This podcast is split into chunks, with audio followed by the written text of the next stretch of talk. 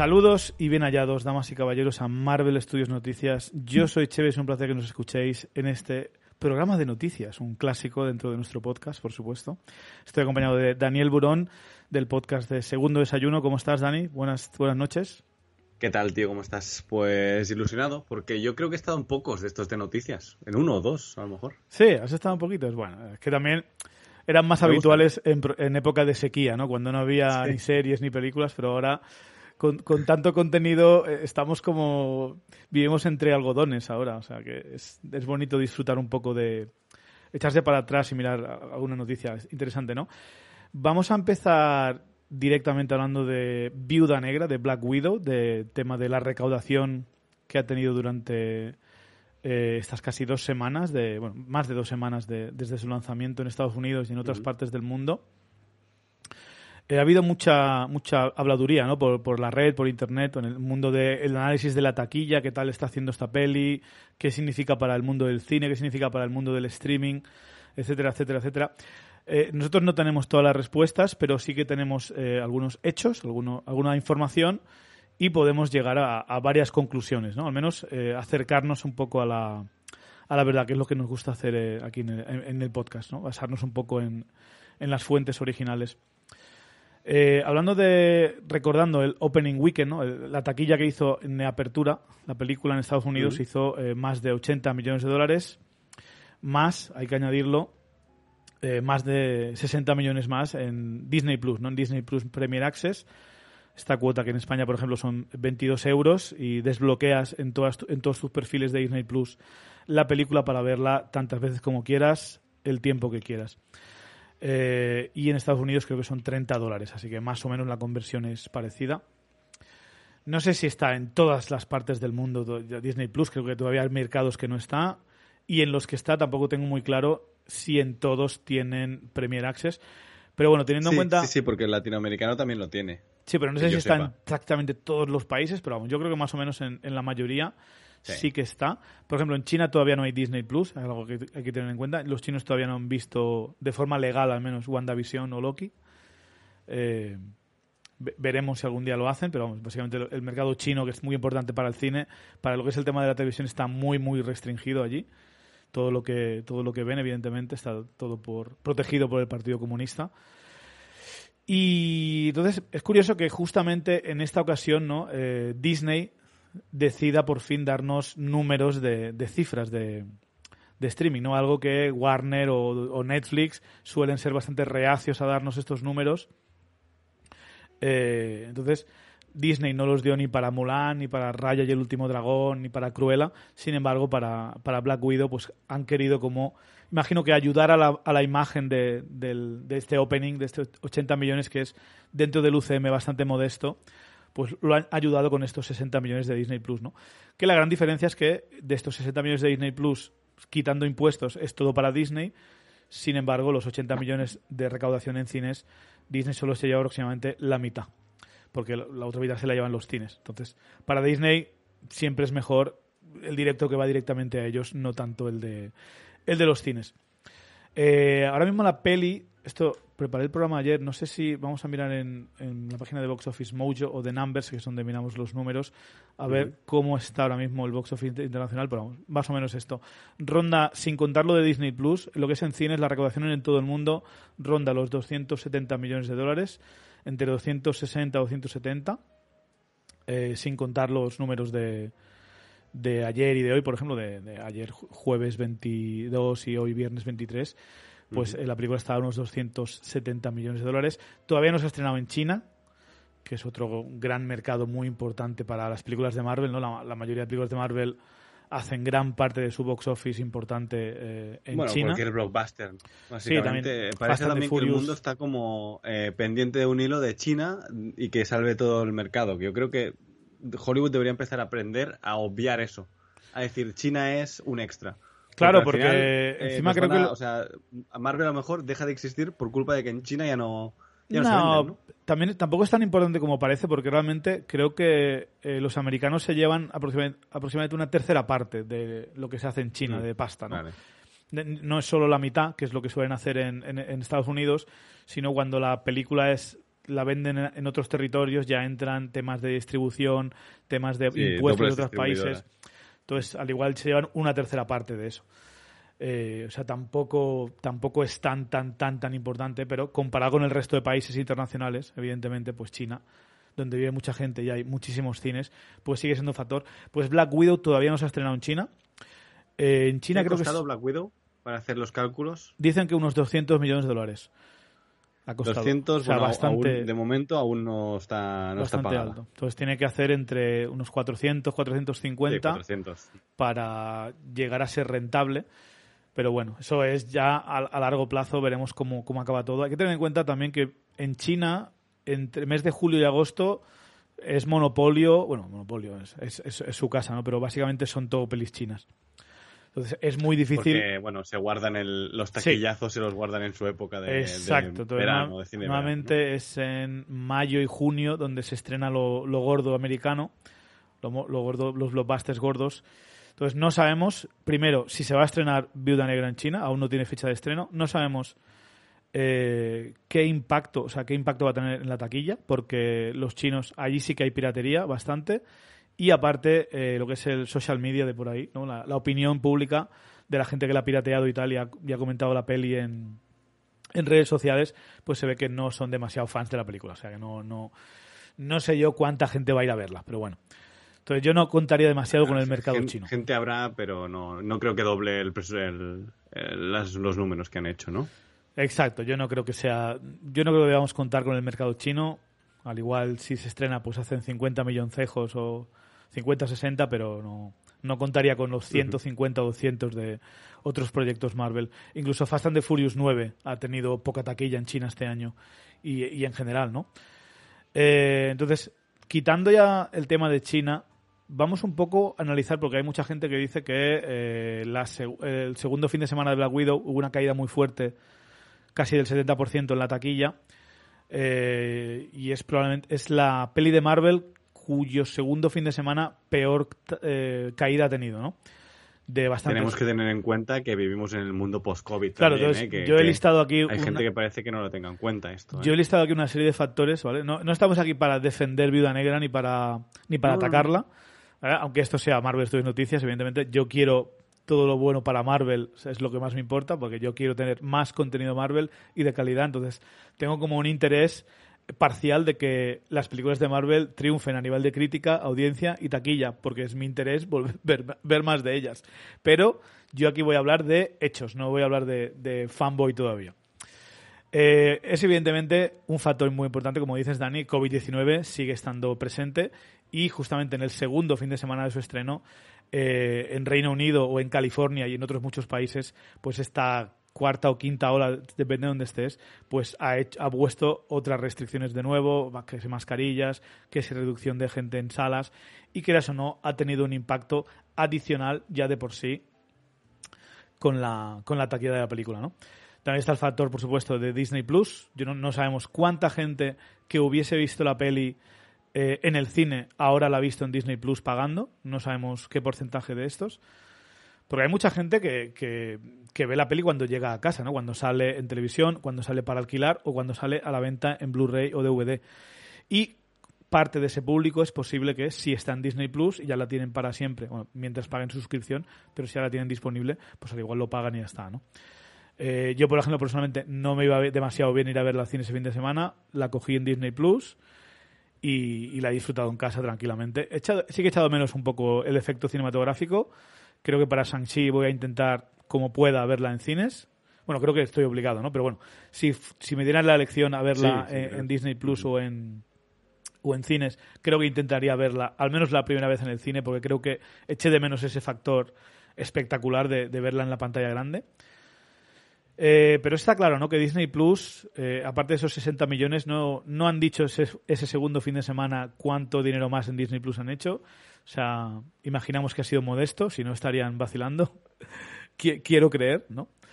Eh, pero desde luego ha tenido un impacto eh, el número de, veces que la gente la ha visto en Disney Plus, sobre todo por el tema de Dani, del tema de, repetir la peli, ¿no? Algo muy típico en las pelis Marvel es verla una segunda y tercera vez, sobre todo los fans que quieren disfrutar del espectáculo, pues es posible que muchos hayan visto la primera vez en el cine y la segunda dicen, pues ya la veo en casa, en, Disney Plus.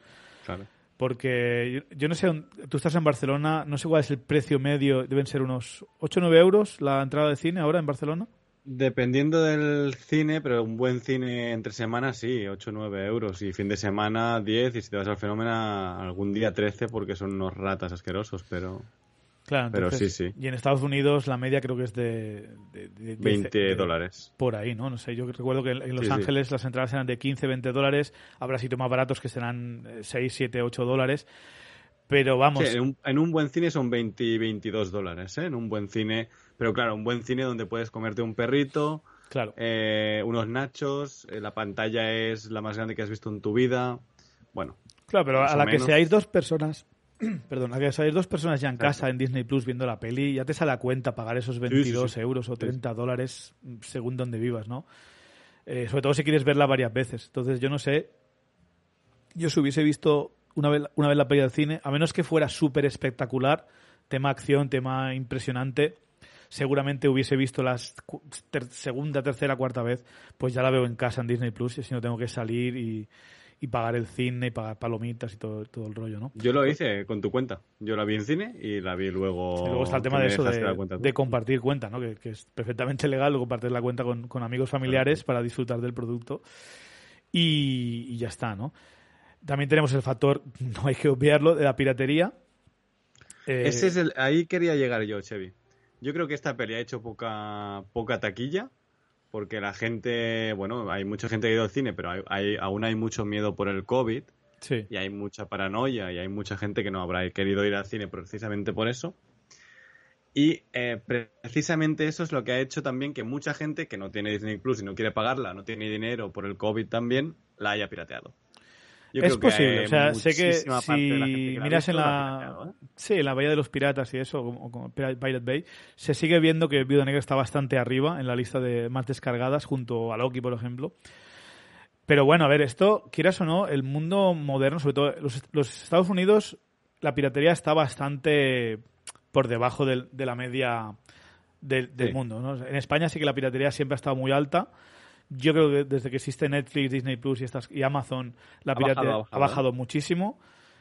Mm. Pero sí que es posible que un factor importante es que el mismo día que sale la peli en el cine, mm, la tienes para descargar en, en 4K eh, pirata, pues creas o no, es posible que haya. Es que el problema es haberla estrenado en Disney Plus, porque eso le da pie a la gente que hace las copias pirata a tenerla en 4K. Sí. Eh, directamente ese día para poder copiarla. Pero no deja de eh, ser un poco coñazo, ¿eh? Sí, es un poco coñazo, pero bueno, depende. Si tienes estremío, mm, es darle al play, ¿eh? es perfecto. Pero yo hice una encuesta ese día porque quería saber cuánta gente quería pagar, no quería pagar, ¿no? Sí. Y puse, ¿dónde la vais a ver? ¿En cines o en Disney Plus? Y recibí, no te exageraré, 30, 60 mensajes por Instagram de gente diciendo en, en Cuevana, ¿no? ¿no? No está la opción de tal. Y, yo iba, justamente lo dices eh, adrede, para saber si, o sea, si, si esto les parecía bien, ¿no? Porque yo sí soy fan, yo sí quiero que me hagan Marvel, voy a pagar para ir al cine. Porque el día que empiece a, empecemos a piratear todos, y el día que no ganen dinero, van a dejar de hacer Marvel y pues hasta luego. O sea, no, no, habrá Marvel por culpa Claro, pero sí que entiendo. Esa peli. Entiendo el punto de vista de una persona que esté vagamente interesada en la peli que eso, no, no, se puede discutir. Que tal vez la vería más tarde cuando saliera en Blu-ray o, cuando estuviera en Disney Plus eh, regular, en octubre creo que es, y le dé, sea una persona, le da mucho palo pagar 22 euros o 30 dólares o lo que sea y dice, mira, pues mm, esta me la voy a bajar y ya está. Ya he visto muchas pelis Marvel, yo más o menos lo compenso y ya está, ¿no? Eh, también eh, hay que ver si estuviéramos en Disney, ¿os ha compensado que la peli esté pirateada, pero sin embargo, toda esta taquilla que habéis hecho en Disney Plus, que ha ido directamente a vuestro bolsillo sin compartirlo con los cines? Yo no sé hasta qué punto les ha compensado. El, doble filo también, ¿no? Yo creo que el doble filo es este, porque a la vez están ganando el dinero ellos solos, sin compartir con los cines, pero también se les piratea la peli más rápido, ¿no? Y yo creo que ha sido un parte de la decisión de dejar del Premier Access, ¿eh? Bueno, eh, la decisión esta es, yo no, lo, no la he leído, ¿es oficial de Disney esa decisión? Yo no la he leído. ¿eh? Yo lo vi el otro día en varios medios mm, digamos, eh, importantes, ¿no? Hollywood Reporter, Deadline, etcétera, etcétera. O sea que en teoría la oficial, la de eso es oficial. Justamente este no, justamente este no me la he preparado. Vamos a ver. Vamos a echar un vistazo, si no te importa, Dani. Sí, sí, sí. Yo esta noche, cuando me pasaste las noticias, ya lo había visto, entonces ya no lo, no lo volví a buscar porque ya lo daba por, yo es que no, noticia oficial. ¿eh? Las fuentes que suelo mirar, en ningún momento he leído la noticia esta, entonces no. No la, no la he encontrado. Escuchaba gente hablar de eso, gente de la que no me fío, pero no he escuchado ninguna fuente. La gente que dice que cada día sale el tráiler de Spider-Man Far From uh, No Way Home, la misma. Algo así.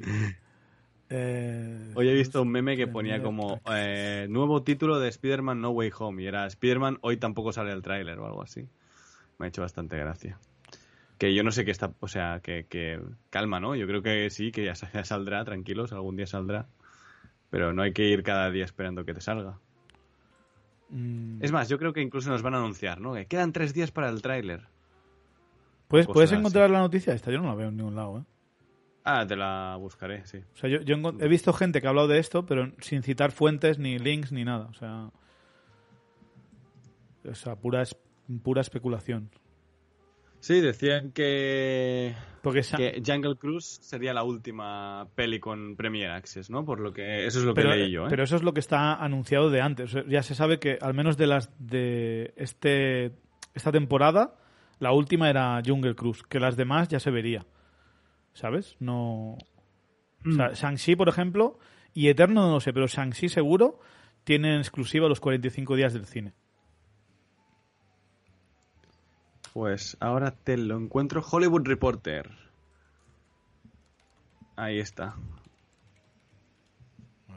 Ahí está, Hollywood Reporter. Es que os lo leeré en inglés, pero primero todo que hay, que hay un, un oyente que está muy en contra del inglés, por lo que vi el último el programa de Viuda Negra. Y, y por aquí pone que Disney es en respuesta a los cines y las quejas que ha habido por, uno, la piratería, dos, que se quede en el dinero. O sea, lo que hemos estado comentando ahora, básicamente. Ahí está, gracias. Pero, pero bueno, es que al final... Bueno, pero, pero aquí la noticia habla de que los cines se quejan a Disney por la, la baja. Sí, sí, pero se ve que Disney ha contestado, ¿eh? te, está buscando, porque yo lo he encontrado en otra noticia que me ha, me ha llevado a esta fuente. Vale, vale. Es que lo que pasa es que esa noticia no, no ponía quote unquote, no te ponía entre comillas lo que han dicho, es lo que estaba buscando, pero es una buena, es un buen notición aquí gigante, ¿eh? eh pa, pa, pa, pa, Esto luego lo edito y ya está, eh, Dani. Vale, vale. Vale, sí, te lo pone aquí, pero mira, te pone Disney decline to comment on NATO statement. Insiders, however, say, vale, o sea, es, es información de insiders.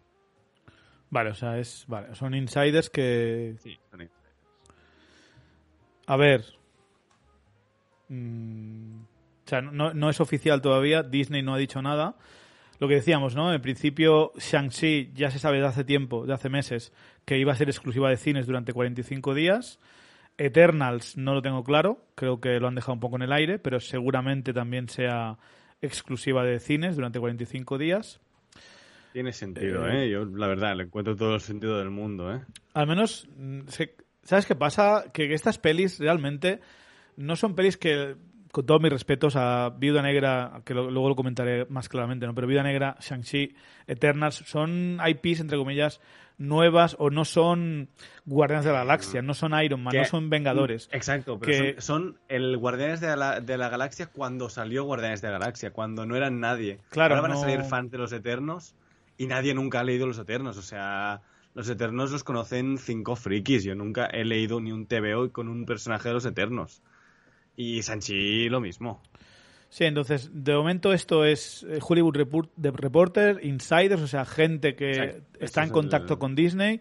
Pero bueno, es que recordemos que unos meses antes de que Black Widow se anunciara como estreno híbrido, eh, había insiders que, decían que Disney no lo tenían claro. Ahora sí, ahora no, ahora sí, ahora no. Y yo imagino que esto seguirá. Eh, porque yo creo que yo creo que el modelo sí tiene futuro para algunos proyectos Tal vez no el mismo día, tal vez le das una semana o 15 días al cine y luego lo metes en Disney Plus. ¿vale? Porque yo creo que Disney Plus Premier Access puede tener valor por el tema de volver a ver la película, de, de repeticiones. Ahí está, ¿vale? Ahí está. Yo creo que ahí tiene eh, valor. No sé, yo incluso haría acuerdos con cines, ¿no? Y en tu entradita te llega un mail con el código y un, y un descuento para luego el Premier Access o algo así, ¿no? Mm, una especie de acuerdo o algo así para poder rever la peli más tarde en tu casa tranquilamente, pero habiendo ido al cine. No lo sé. La verdad es que a mí el Premier Access como tal me parece correcto porque lo que no me gusta es que entonces se piratee, ¿no? Que a la vez me gusta mucho porque he podido ver pelis que nunca hubiera pagado, como Space Jam, por ejemplo, ¿no? No, no, no lo voy a negar. Space Jam la he visto pirata antes de que saliera en España, pero es que es lo que hay, está en todas partes. Mm, a mí lo que me gusta del Premier Access o el HBO Max de estreno simultáneo. Jam que tiene un, un, presupuesto de 150 millones y ha hecho 30 millones en taquilla. Y bueno, la segunda semana ha hecho, ¿no? Más pasta la segunda semana. Un poquito más, pero vamos, que. Un poquito más, vale, decepcionante. O sea, y, y, lo, y, lo, consideran un triunfo. se, ha, estrellado, se ha estrellado, se ha estrellado total. para que vean la diferencia, ¿no? No sé. Sí, sí, por, eso. Que Yo creo que el, el, modelo híbrido tiene siempre el problema de la piratería Siempre, va, siempre va a estar ahí. Sobre todo si la película no, no, merece demasiado la, pena o, no tiene ese factor de la tengo que ver. ya. lo digo, Disney Plus, lo siento mucho si nos estáis escuchando, pero Jungle Cruise, eh, como no me llegue el pase de prensa, mm, la veo la, veo pirata. Eh, que a lo mejor tengo el fin de libre y digo, me voy al cine, ¿no? Y me vuelvo loco. pero no es una peli que me hayáis vendido, la verdad. Eh, yo no he visto, ni, no he visto ni el eh, tráiler, la verdad. No, no, tengo interés, no sé. A ver, es peli de The Rock, también te digo. Yo mm, cualquier día me, apetece una peli de The Rock, ¿no? Pero, pero a lo mejor pagarla no tanto. No sé, depende del día. Ya, os digo que yo, mm, yo sí que voy cada semana. Pero bueno, eh, Dani, hay que no podemos pasar por alto la crítica, alguna crítica a la película, ¿no? Pensar que que no ha sido problema de la piratería, que no ha sido problema de Disney Plus ni del COVID, sino que también ha tenido un factor la performance o la opinión sobre la película, ¿no? La valoración por crítica y audiencia. llega tarde, ¿no? Básicamente. No, no solo llega tarde. Vamos a hablar de, cifras, ¿vale? Eh, mirando eh, Rotten Tomatoes y Metacritic, ¿vale? Que son dos agregadores de, de la opinión crítica a nivel mundial de, de la película. Eh, un 81% en Rotten Tomatoes, o sea, ha gustado el 81% de la crítica. Eso quiere decir que... está bien, ¿eh? Eso es que al 81% de la crítica le ha dado básicamente un 6 o más. Tampoco es que sea... Le, ha dado más de un 6, ya está. Y en Metacritic tiene una media de 67, o sea, de 6,7 sobre 10, ¿vale? Eh, son, eh, son notas... 3,5 sobre 5.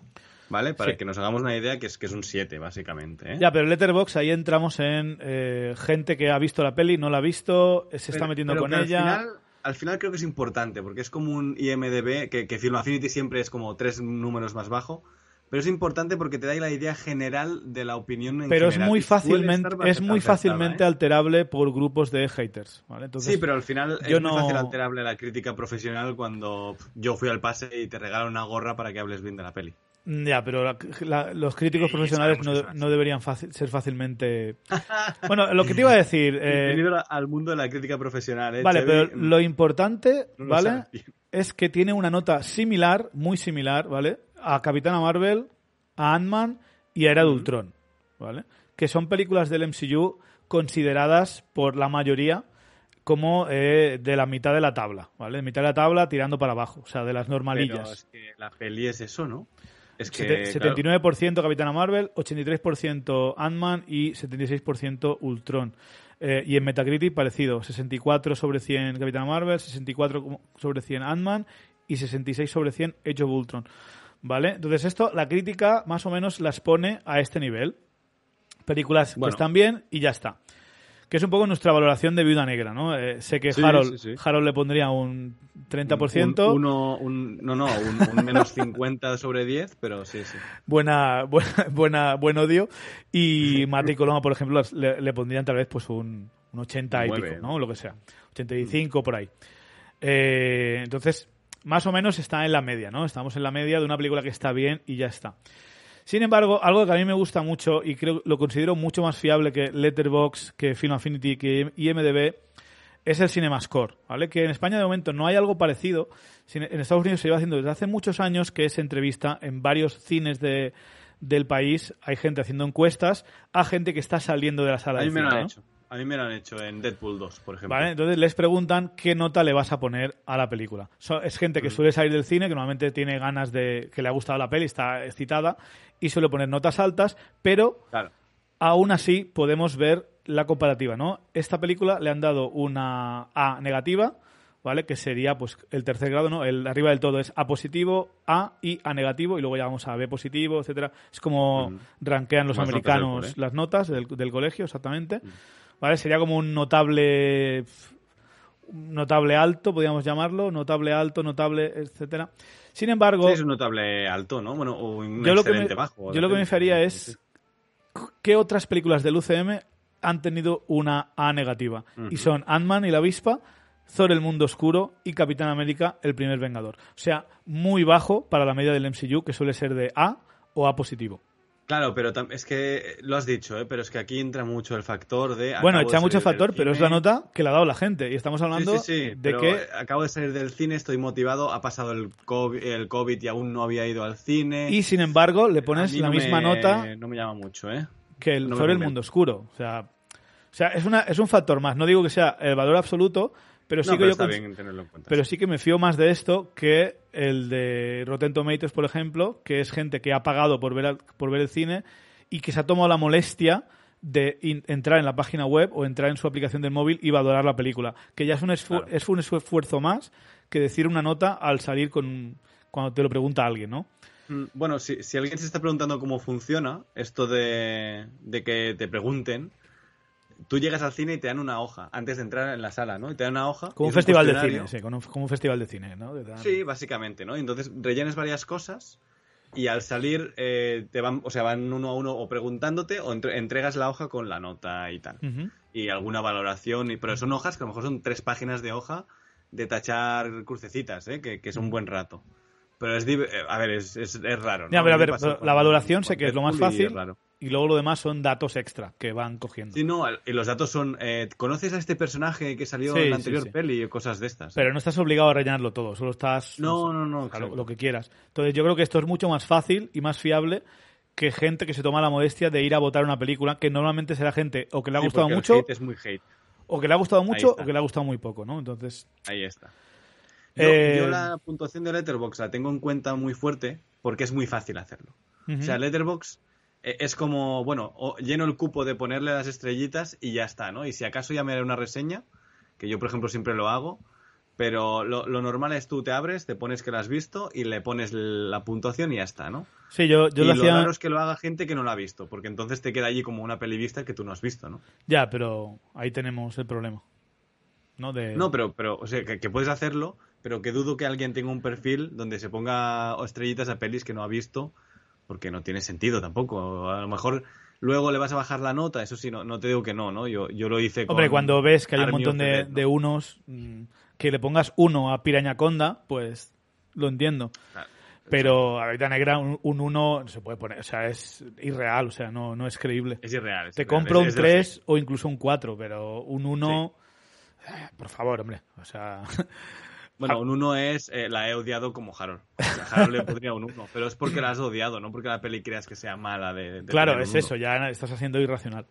Eh, pero bueno, es una cosa a tener en cuenta. Es una peli básicamente del montón, es el consenso. Vamos, vamos a decir que dentro del MCU, de la calidad del MCU, es una peli del montón. Y esto, pues. Y es lo que dijimos tú y yo en el programa, ¿eh? sí, influye en la piratería, influye eh, en si la vas a alquilar o no en Disney Plus, influye si la vas a ver al cine y a, bajo la sombra del COVID, ¿no? De que todo es más coñazo. Eh, y aparte, tenemos otro factor que no, no es Vengadores, no es Guardianes de la Galaxia, es una peli, es una precuela que llega de un personaje que sabemos que va a morir, eh, que además se ve muy desvinculada de todo lo que ocurre en Infinity War y Endgame y muy desvinculada del futuro de esta fase 4 y quieras o no, esto le pesa hay una parte de la audiencia que va a decir no tengo prisa por ver esta película. Ya la veré cuando me toque. Exacto. Sí, sí. Vale, entonces... Yo, de, hecho, mi mejor amigo mm, me dijo eso y le flipa el UCM, pero esta dijo, no puedo ir al cine por razones, bueno, ya la veré. Como va a estar dos meses en el cine, ya la veré. Y la verá de aquí dos semanas y se la verá tan tranquilo, ¿no? Porque al final, pues eso, no le llaman lo suficiente como para decir, no, no, esta la veo día uno, ¿no? Bueno, y aparte, hay que, hay que tener en cuenta, Dani, lo que las cosas como son. O sea, la gente, la mayoría de la gente ha visto Iron Man, mmm, Capitán América Civil War y las, las de Vengadores. Ya está. O sea, esas son las que ha visto la inmensa mayoría. Ya si me hablas no, de. Yo creo que, en Disney Plus después las ha visto mucha gente, pero, sí, en pero no todo el mundo. Claro, lo que es en cine son estas las principales. Las demás, las, las partes por la mitad como mínimo. Quitando casos como Black Panther o, o Capitán Marvel, que, tuvieron taquilla alta justo en el momento álgido de, Vengadores, pero lo normal es más o menos eso, ¿no? 800 millones, millones por ahí. Eh, entonces, tampoco creo que sea un gran ejemplo para Disney para probar el Disney Plus. O sea, no es el mejor momento. Entonces, yo no, yo no sé, yo no estoy tan seguro de que lo abandonen rápidamente. ¿eh? Eh, veremos. O sea, yo no sé si Doctor Strange en el multiverso de la locura. más un short, un short run, o sea, que en cines la estrenas y al cabo de un mes y medio te la estrenas en o un mes eso, o algo eso es lo que eso es lo que hacen ahora. En, un mes y medio, en teoría, ya se, ya se puede poner en, en Disney Plus Premier Access o en alquiler o lo que sea. Claro, pero, yo te compraría incluso 15 días, ¿eh? Yo creo que en 15 días la peli ya ha hecho el 90%. Sí, pero la peli ya ha hecho el 90% de... Eso es verdad. ¿Cuántas veces has ido a ver una peli de Marvel al día 20 y no hay ni Dios en la sala? O sea... Sí, sí, sí. De, hecho es el momento de ir a hacer el segundo revisionado. Porque no hay gente. Correcto. Estás solo, estás tranquilo y te vas a hacer el segundo revisionado y ya está, y no te importa, ¿sabes? Pero bueno, entonces ahí tenéis los hechos, sacad las conclusiones que queráis. Yo creo que no es el mejor ejemplo de para probar Disney Plus. No creo que hayamos, hayamos visto lo último de lo, último de Premier Access. Veremos cómo funciona el cine en, los futuros años esto. Eh, vamos a hablar del tráiler de What If, que salió hace un par de semanas ya. Y no podemos comentarlo porque estábamos hablando de Loki, estábamos muy ilusionados con Loki y bastante ya nos chupaba. ¿Qué te ha parecido este tráiler, este último tráiler de What If? De ¿Qué pasaría si? ¿Te ha gustado, Dani? Bien, bien. Sí, me lo he pasado bien. A ver, mm, no es la serie que más me llame del mundo. Ya sé que hay gente ilusionadísima. A mí, la verdad, si no saliera en la vida me da absolutamente igual. y a lo mejor soy la persona que menos eh, le llama What If de, todo el fandom, ¿eh? en general, porque mm, uno, la animación no me llama. Y mira que todo el mundo está súper ilusionado por la animación. A mí no me llama nada. Eh, me parece que tiene la gente como tiene como un brillo raro. Doctor Extraño tiene como las mejillas así como rojizas y tal. Me, me, repele. Pero bueno, y después tiene conceptos chulos, ¿no? Mm, también te digo, a ver qué me van a contar. Yo eh, aviso con 5 segundos de antelación, spoilers de Loki, ¿vale? Si, si no lo habéis visto ya podéis pasar un poco para adelante, pero yo creo que esto va a ser canon, porque han dicho que no será canon.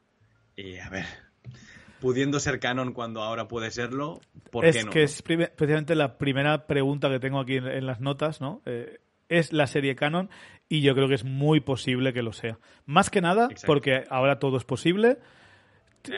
Pueden o no usar alguno de estos personajes o usar lo que ha ocurrido aquí. Puede ser o no relevante, ya lo veremos. Pero desde luego, ahora la posibilidad es eh, yo la verdad es que el tráiler... No, es difícil hacerlo, o sea, ya que lo tienes hecho, ponlo canon, ¿no? Y... Porque al final si no es canon, ¿para qué abres una, sí, pero no, una serie animada? Pero Dani, no basta con que, sea canon. Pero no lo es. Para que sea canon tenemos que ver algo de lo que, de lo que ocurra en la serie o algún personaje presentado en la serie en una serie o, película de Luego derive al UCM. Si no... presentar cosas aquí, chulas. De boquilla no sirve. es como es que no, no sirve de boquilla. Como Dumbledore es gay. No, no sirve. No, no, no, lo tienes que enseñar. Eh. Lo tiene que decir en, film, es grabado. Eh, o, tiene que ser eh, algo que luego pase al UCM de alguna forma, ¿no? Porque al final, mm, si, si vamos así, las series de Marvel Netflix son canon porque están en otro universo y ya, ¿no? O sea, es, es, básicamente eso. Que de hecho yo lo que siempre he considerado, si esto es un multiverso, el UCM es solo otro universo y después cada uno es otro multiverso donde hay ¿Es Star, ¿es Star Wars también canon en algún otro universo? ¿Es bastante Furious canon pues, claro?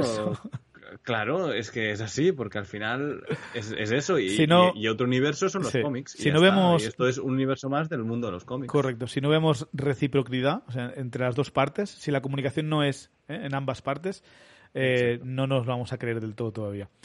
Eh, a mí el trailer la verdad que me dejó bastante que me da igual, voy a ser honesto. Sí, sí. No es no, la animación no me parece mala, pero tampoco me parece súper excelente. La verdad que no tengo demasiada opinión sobre la animación. Ya veremos qué tal es eh, el capítulo, si me molesta o no me molesta. Si la veo muy infantil o, si la veo un poco más familiar, un poco más adulta, se verá esto.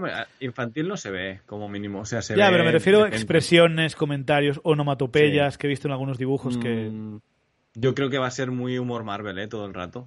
Bueno, veremos qué tal, ¿no? Eh, tampoco es que parezca que la, mayoría de historias que me plantean tengan un gran interés para mí.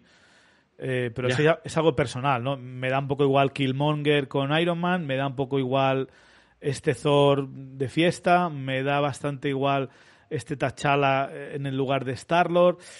Sí que me interesa un poco la Peggy Carter esta, la, Capitán Carter, porque parece que está...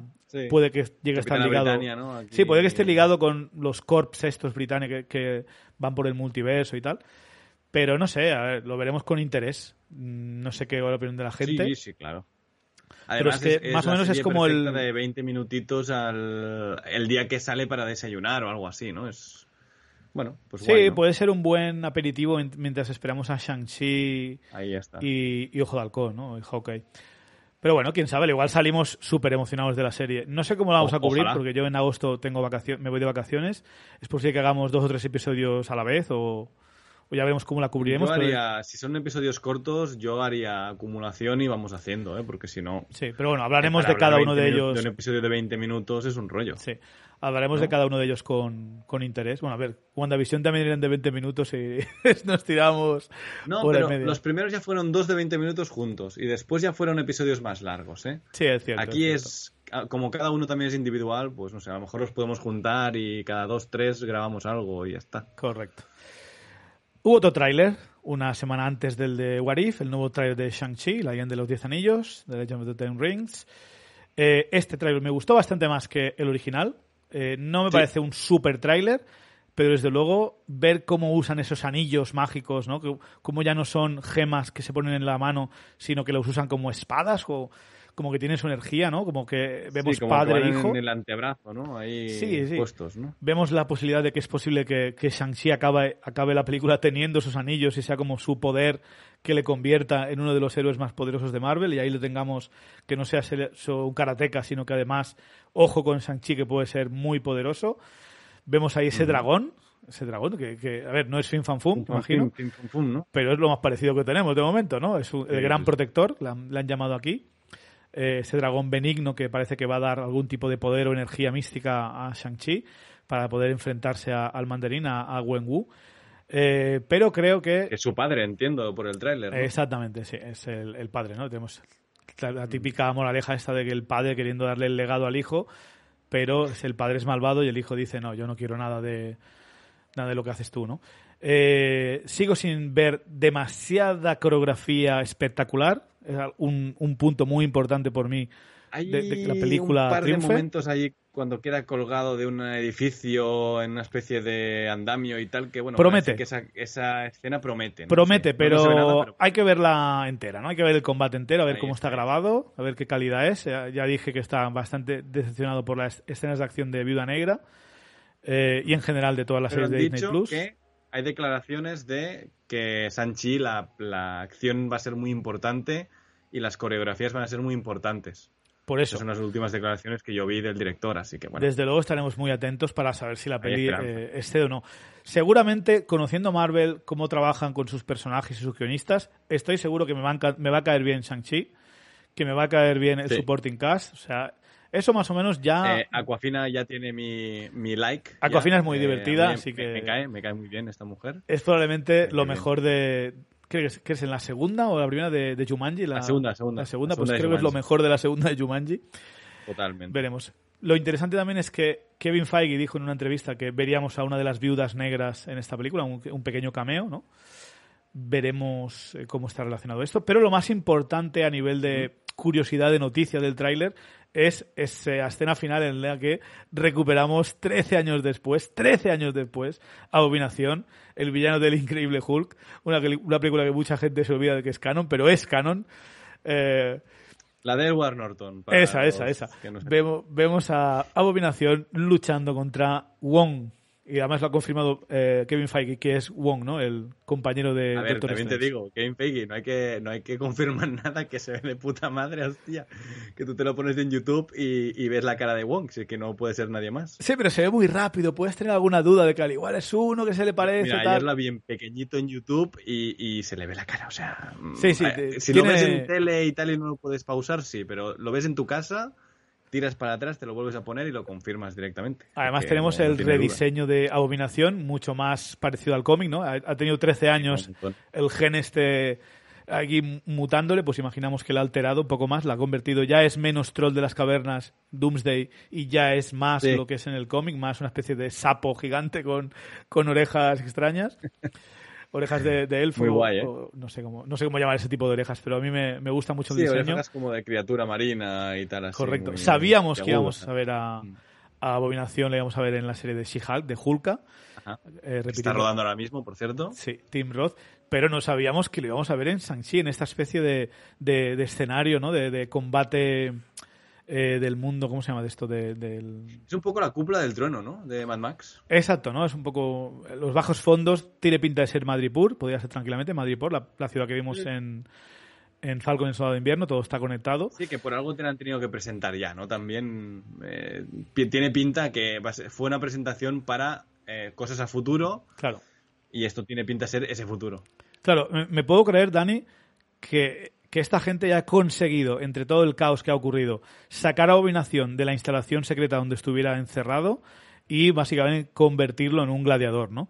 Esto me lo puedo llegar a creer y, y se entiende. O incluso eh, él desapareció con el chasquido y cuando volvió a aparecer esa instalación ya no se usaba, por lo que sea, ¿sabes? Y se ha escapado. Correcto, o está, yo qué sé. Pero ¿qué hace Wong encerrado ahí? O sea, ¿Qué ha pasado con el pobre Wong? ¿Esto tiene que ser algo, algo tiene que ver con Multiverso de la Locura? Sí, ¿O qué? yo creo que sí. ¿Cuándo crees que, sucede eh, esta película? Algo nos, algo nos, contarán. ¿Cuándo crees que está ambientada eh, esta película? El tema es, lo comentamos el otro día en el especial de segundo desayuno de, Loki. Sí. Que Dubit, eh, nuestro compi Dubit, que es, que es lector de cómics de estos aférreos que, que lo han leído todo, y dice, vale, ya tengo explicación para todo lo que no nos encaje a partir de ahora en Marvel. Eh, Eternals es otro universo completamente distinto. O sea, es, vienen de otra realidad y se van a quedar en la realidad 616, eh, bueno, la del UCM normal, ¿vale? Y yo creo que a lo mejor puede ser que Sanchi también. O sea, que sea un mundo donde pues hay una versión de los Vengadores random y que a final de fase, cuando Doctor Extraño tenga que solucionar la papeleta, allí se junten este universo con el, con el de Vale, o sea, ¿tú, crees que esto ya es multiverso? Yo es que no sé, porque, ser multiverso. porque yo, creo que los guiones, los guiones de estas pelis, los guiones de Eternas, los guiones de Sanchi se escribieron antes de, de todo el tema del multiverso. O sea, no estoy tan seguro de eso. y aparte. Eternals tienen que justificarme muy bien qué hicieron antes de Thanos. O sea, qué estaban haciendo mientras Thanos. Porque se me cae la peli entera. Bueno, para mí la peli es una basura. Si, me dicen, si me dicen que es el universo de Marvel y que mientras tanto se está borrando la, existencia de la mitad del universo, ellos están allí tomando cócteles. Bueno, pero está la, eh, la, mayoría del mundo religioso en este planeta ahora mismo, parte de él probablemente escuchándote, porque Dios no hace nada contra inundaciones, incendios, hambre en el mundo, injusticias. bueno, pero si, si existe, yo, no hacen... yo me he criado en un colegio católico, ¿eh? yo, también, pero si existe, no está haciendo nada, aparentemente. Entonces podríamos decir lo mismo de los eternos. Existen, han ayudado a la humanidad, ya la están mirando. No pueden pretender que yo me empatice con ellos a nivel de personaje bueno, pero ahí tienen, eh, moralmente. Ahí tienen su, película que te lo van a exponer, ¿no? Seguramente, creo que Jack Kirby o Neil Gaiman que yo ponía que, que uno de ellos les había borrado la memoria, básicamente, a todos. Y les había mantenido como que no, no supieran que eran... Ahí está. El tema es, ¿despiertan antes? O sea, ¿están conscientes antes o después de Thanos? O a lo mejor lo de Thanos es lo que les hace despertar. Yo creo que esto es algo ya para Eternals, pero algo que creo que no encaja en la teoría del multiverso, al menos de momento, eh, en un multiverso, o sea, en que ellos estén en un mundo en el que no hay vengadores y tal, no encaja la escena esta que vemos al final del trailer de Eternals. No, sí, sí, se comentan, se comentan. ¿quién, lidera, ¿Quién liderará a los vengadores, no? Entonces yo creo que sí que están en el mundo, no sé. ojo, que a lo mejor están en un. Yo, yo, lo que digo es que están en un universo Que no digo que no haya Vengadores, digo que no son nuestros Vengadores, ¿eh? Ya, ya te entiendo, pero yo creo que... O sea, esta era la teoría de, El peligro de juntar otros multiversos... ¿eh? El peligro de juntar otros multiversos, Dani, es eh, todo el tema de cuántas veces lo vas a hacer. Porque Ahí está mi crítica. Porque, Dani, lo necesitamos y, creo que voy a hacer un programa hablando de lo que queremos ver en el multiverso y lo que no queremos ver, solo para tener una discusión amable ya está, de, de cachondeo, de risas. Tampoco hace falta, no, que haters, ¿no? Pero me gusta conversar sobre esto. Pero creo que tenemos que gastar una, una ficha de los Cuatro Fantásticos y tenemos que gastar una ficha muy importante para todo el tema de Deadpool y los mutantes. Pero la ficha de los Cuatro Fantásticos está presentada en WandaVision. Ya te han tirado la ficha allí, algún día la recogerán y ya está. Bueno, eso no, no estoy de acuerdo con eso, la verdad. Es que, te hayan dicho cuatro astronautas, podrían ser cinco, tres, dos, cincuenta, pero son cuatro, ¿no? ¿Qué astronautas? ¿Qué mm. hablas? No, habla de ingeniero aeroespacial. Eh, en, en, no, en SWORD, cuando llega al inicio, Wanda, que se le comenta de que hay cuatro astronautas que desaparecieron durante el chasquido, que estaban allí de Sword encima. Sí, no me acuerdo de eso, pero bueno, puede ser. bueno, pues Cuatro Fantásticos... Nosotros dijimos, hostia, y después con lo de la ingeniera dijimos, ah, ¿qué será eso? Ya, pero luego no fue. Y, por ahí lo hilábamos. Pero bueno, yo lo que quiero decir, Dani, es Cuatro Fantásticos. unir, ¿eh? Ya, pero Cuatro Fantásticos y Mutantes me parece lo más chungo de meter en el, en el universo normal. Entonces, para usar el multiverso, para meterlos, vale. Pero no, no quiero estar viendo en cada película ahora que sea otra, otra dimensión. pero Cuatro Fantásticos no es difícil, ¿eh? O sea, le ya, bueno, pero que, no quiero, no quiero que repitan la misma jugada en cada peli de decirme, no, no, esto es esto es otra, es otra línea temporal. Claro, por eso lo decía yo de Eternos, ¿no? Porque Eternos a lo mejor, o sea, mira, si me lo haces con Cuatro Fantásticos, lo voy a criticar. Porque es muy fácil hacerlo cuatro Ya, pero los Eternos, la gracia precisamente de los Eternos, Dani, es eso, es lo dicen en el tráiler. no hemos interferido. Entonces tienen que explicar por qué no han interferido. ¿Por qué? Y por qué ahora interfieren. Si me dices que están no, es mi teoría, ¿eh? yo, sí, sí, sí, sí, es la mía. ¿eh? Bueno, veremos qué, pasa. Eh, yo tengo muchas ganas de los Eternos. Es, que la espero con más ganas, lo dije, que, Spider-Man, que, que Shang-Chi, que Viuda Negra y que, no sé. Me confío mucho en... Exacto. Pero me flipa mucho Cloezao, pero... Y mira que me dan igual todos los Eternos de momento. O sea, me dan igual, absolutamente igual todos. Pero... Y el diseño de los Eternos no me vende la peli. También te digo, yo creo que hay escena de Bollywood en la peli, ¿eh? Porque hay una escena que... Claro, hay uno de los personajes, el de Bollywood. Ringo Starr, es uno de los... Ahí está. Puede volar bastante esto. Hablando de trailers... Es el personaje gay también, ¿no? El que tiene marido, ¿no? Sí, exacto. El Fastos, creo que se llama, el inventor. Hablando de trailers, Dani, ¿dónde está el trailer de Spider-Man No Way Home, eh, sin rumbo a casa? ¿Dónde está ese tráiler? Bueno, lo hemos comentado mucho, yo creo que cada día hay rumor nuevo, ¿no? Eh, mañana, mañana tráiler, ¿no? Yo tengo eh, pánico, tengo pánico, Dani, de que termine de grabar este podcast y lo publique y, mañana salga el tráiler. Chevy, nos ponemos. me llamas al, curro que me llevo el PC, no te preocupes. también te digo, dejad, por favor, un mensaje a los oyentes, dejad de escuchar y leer y leer noticias sobre el insider Dani RPK. No existe. Daniel RPK es, eh, hoy me miento un rumor, digo que es de este tío y es el John Doe de los rumores de Marvel. No hay insider Daniel RPK. ¿Por qué Daniel RPK, RPK? ¿Por qué existe? Es el típico, o sea, el que dijo el día que saldría el trailer de No Way Home y de ahí la bola ha sido este tío, este tío, que siempre dicen que es él, ¿no?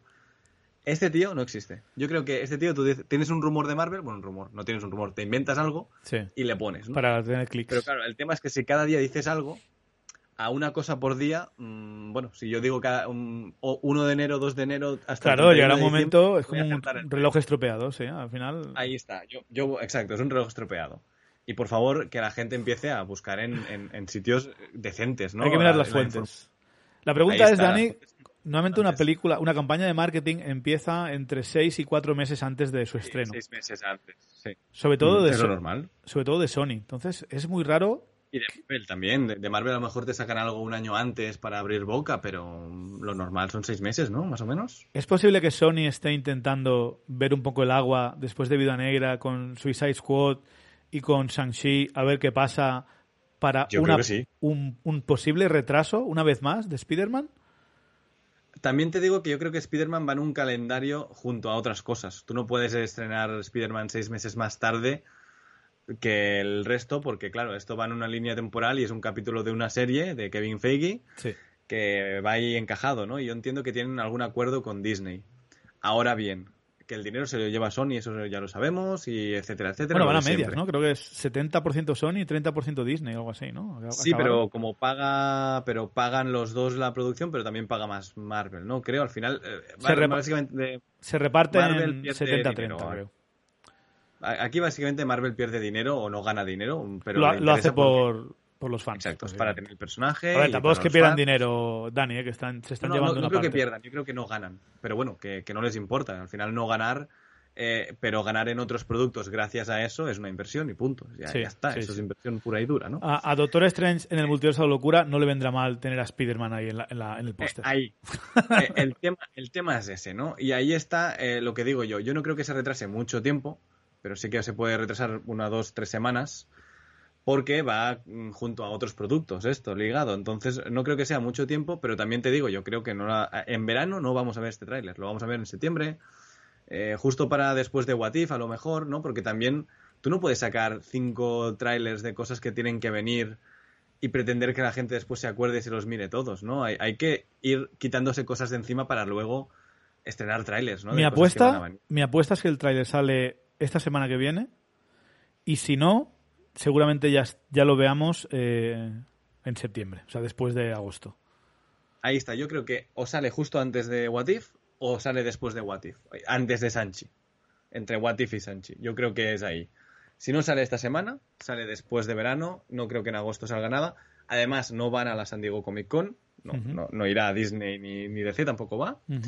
Y por lo que parece, pues no sé, se esperan hasta el D23, que es su propio parque de atracciones, donde ellos presentan sus cosas, sus movidas, y es todo Disney. Y es, este año, es este año el de, el de 23. Cada año hay de 23. Lo que pasa es que. ¿No era? Creo que el año pasado por COVID no hubo, pero hubo el de inversores, ¿no? ah, yo, pensaba, que era, pensaba que era cada dos días. Al menos el que invita en prensa y eso. Claro, eh, ahí está, depende del año. Es el que es mm, parece una invitación de prensa y una Comic Con de. Sí, yo sabía que había, uno que iban a Comic Con, el otro iban a D23 y iban cambiando, iban alternando. Ahí está, pero estos últimos años ya no van a San Diego porque supongo que les sale mil veces más rentable montarse su propia fiesta. Sí, sí, desde luego. Es un poco lo que ha pasado con el E3 también. Sí, sí, que son en estos últimos años, ¿no? Claro, es que a ver. Que al final. Es que. yo lo entiendo, pero molaba más cuando estaba todo en... Cuando tenías un San Diego de estos de tráiler cada día de algo. A ver, molaba más para los que están ahí, para los que... Molaba más para los que estaban en San Diego. ¿no? Nosotros teniendo que ver un tráiler... Ya, pero teníamos que ver un tráiler filtrado súper mal y lo quitaban, o teníamos que, fiarnos de comentarios de la no, prensa. molaba cuando el tráiler iba directamente a YouTube a la misma hora que se estrenaba ahí en San Diego. Cuando ya son cosas como Star Wars de, no, no, os ponemos el tráiler primero vosotros, ¿no? Sí, sí, Mira, mm, déjame en paz. O sea, la gente que ha pagado aquí un pastón solo por ver el tráiler y está ahí gritando y tal, sí, es muy bonito para ti que estás de público, para el, para el resto del mundo que no estamos allí, pues es un poco el cabreo, ¿no? Exacto. Eh, hablando de, cabreos, o sea, lo que está pasando en los cines de Estados Unidos, como se ve que no son los únicos desesperados con, con tráiler de Spider-Man No Way Home, porque algunos cines de Estados Unidos ya han puesto pósters... No, no Way Home. Sí, han puesto pósters fan-made, o sea, pósters que son de eh, photoshops de, fans que han puesto a los tres Spider-Man juntos, que, claramente se ven falsos y sin embargo los ponen ahí en los cines. No, no son las cadenas principales como Regal o AMC y tal, pero hay cines poniéndolo y... Imagínate si eran desesperados. yo, lo veo como una broma, ¿no? Pero también te digo, ¿a alguien nunca le ha interesado los pósters a futuro desde que existe Internet, ¿eh? los pósters a futuro de que te ponen en tu cine, que ponen próximamente, que no hay ni fecha, ¿no? Y te ponen, eh, yo qué sé, Doctor Extraño, Spider-Man tal. A mí no me interesan. O sea, yo ya los he visto en internet. Eh, me es absolutamente igual. Pero piensa que hay mucha gente que pasa por el cine o va al cine a ver X película, no tiene ni idea que hay una película de Spider-Man llegando. Nosotros estamos muy metidos en el mundo, ¿no? Sí, pero, cuando es a seis meses, no tiene ni idea ni se va a acordar esa persona. No, pero va creando, va creando interés. El póster Claro, pero habrá visto el póster y cuando sea su momento que se estrena, que volverá a ver el póster en cines, dirá, ah, sí, lo vi hace meses. Bueno, pero, a entrar cine. pero qué locura poner un póster hecho por fans en el cine. Ah, eh, la gente está enferma. O sea, es la gente que tiene, eh, lee a Daniel RPK, la gente que ya eh, sabe de seguro y, confirma que Charlie Cox será el Matt Murdock de, del UCM porque... Que puede ser, ¿eh? Cuidado, que puede ser. El tema es que, todavía... yo digo que no lo aseguro. Ningún sitio fiable lo ha dicho. Eso es la, el tema. Ahí está. Básicamente Charlie Cox iba a una Comic Con de estas de, tu pueblo y lo ha tenido que cancelar y curiosamente coincide con los re-rodajes, ¿no? Las regrabaciones de Spider-Man No Way Home. Entonces, claro. Veremos. Ya está, tenemos Daredevil, ¿no? Eh, hombre, yo confío en Marvel, la verdad, por, por muy buena que sea la serie de, de Daredevil, que Marvel siempre se ha caracterizado por el cast y que por favor dejen de hacer. Em, ¿Cómo se llama esto? Eh, Redhead Shaming, ¿no? Que, parece que no puede haber pelirrojos ya en el cine, que todos son. Eh, Batgirl ya no es una chica pelirroja tampoco por el nuevo cast. Eh, Ariel eh, es negra, ¿no? Ahora en, la nueva peli de Disney de La Sirenita. Matt Murdock nos vamos a poner a Charlie Cox, que es buen actor, pero no es Matt Murdock. O sea, es como, tío, por favor. o sea, hay como discriminación contra los pelirrojos. Correcto. Si, si es que, a ver, que mm, donde esté una buena Sofía Lillis, no me pongas a un a cualquier tía random morena, ¿sabes? No sé, no se, no se había ocurrido pensar en eso, la verdad. no, le he echado un el Kai Garner, el, el, nuevo, bueno, el nuevo, el, ¿cómo se llama? El Green Lantern Guy Garner tampoco va a ser pelirrojo en, en la serie. es que pelirrojo es un color de pelo y un poco de pecas en la cara. Tampoco creo que sea yo, a la hora de buscar un personaje, ¿no? Eh, eh, tener que buscar forzosamente pues a alguien así. Pues me parece como muy hardcore. Para, un personaje característicamente pelirrojo, sí. Después es, el otro tema es que, bueno, yo que sé, haya tenido varios peinados, etcétera, etcétera. Pero no me jodas, o sea, es que Mar Murdo que es de pelo rojo como el diablo, que precisamente es parte de la gracia que tiene. No sé, a mí personalmente. Si a, a, varias culturas, eh, no se relaciona muy bien con el cristianismo. Son, son cosas que forman parte del personaje y son importantes y que Netflix estaba bien, pero Netflix no tampoco le ponían traje de Daredevil, ¿sabes? Decían, ¡ay, qué vergüenza el traje de Daredevil! Sí, a ver, le voy a poner unas mallas en la cara, ¿sabes? Normal, ¿no? Bueno. Sí, es un poco lo de avergonzarse de, del cómic, ¿no? Ahí está. Eh, yo no lo quiero, sé que va a ser, porque bueno, tiene toda la pinta, la verdad, ¿eh? ¿Tú crees? o sea, yo no creo que sea el Daredevil del, MCU, ¿eh? Que tenga algún cameo, alguna referencia, algún papel en plan multiversal, puede ser, pero es que, claro, Charlie Cox no es, no es una fase, ¿no? Y ya está, a lo mejor. Charlie Cox no tiene el carisma para estar en una película de cine, para hacer de, Daredevil, personalmente, al menos de momento. Y, y, además Daredevil tiene que ser un personaje que te vaya a durar varias pelis. O sea, tiene que ser uno de esos personajes que vaya a estar en el UCM un tiempo. No, no un tío que salga en una peli de secundario. Sí, es que parece que hay una, obsesión terrible eh, en el mundo del fandom de ver a un montón de gente solo porque sí, por verlos, de tenerlos ahí. Porque, han, porque han hecho ese papel, ¿no? Es como, ah, pero me gustaba hay que pensar, yo, yo si, si viera un villano o un personaje, yo quiero que se quede, yo quiero que esté ahí. No me sirve coger a cualquiera o a alguien que hace años lo interpretó, o sea, tiene que ser algo más. Por eso no. Prefiero un cast nuevo que se quede y que disfrute y que nos dé, como dirían los americanos, para long run, ¿no? Para, para, bastante tiempo. Que el cameíto para que a ti te haga gracia porque eres fan de. Y Spearman es tu. El, el Spearman de Raimi es tu único Spearman porque eres un niño pequeño, ¿no? Pues mira, supéralo y vive la vida. pero al menos ahí tienes tres pelis, es el inicio de, de los cómics, del Sí, pero del universo Marvel en el cine. Por las, te lo compro. Eh, asquerosamente, no sé, antropomórficas raras, ¿sabes? Que te salen del cuerpo. O sea, da un poco de asco. Que para Sam Raimi me gusta, pero para el UCM no, la verdad. Bueno, pero si es una versión alternativa que sale una peli y se va, no pasa nada. Claro, claro. Eh, yo, si es eso, aplaudo, ¿eh? Yo aplaudo en el cine. ¿eh? Lo que pasa es que yo no, no me aguanto al subnormal de Tobey Maguire más de 20 minutos, ¿eh? Una teoría loca que está surgiendo hace unos días en internet es que el final de la serie de Loki de WandaVision están conectadas, ¿no? En el minuto 27 y medio, eh, justo cuando Bruja Escarlata revela a, Agatha Harness que ha puesto las runas, ¿no? Y que va a tomar el control del combate. Vale. Eh, se ve que coincide en lo, eh, un trueno que sale con el momento en el que Jonathan Majors, ¿no? aquel que permanece, Kang, en el episodio de Loki, pues se queda quieto y dice que ha empezado, ¿no? La, el flujo del multiverso se acaba de dispersar y está, está empezando.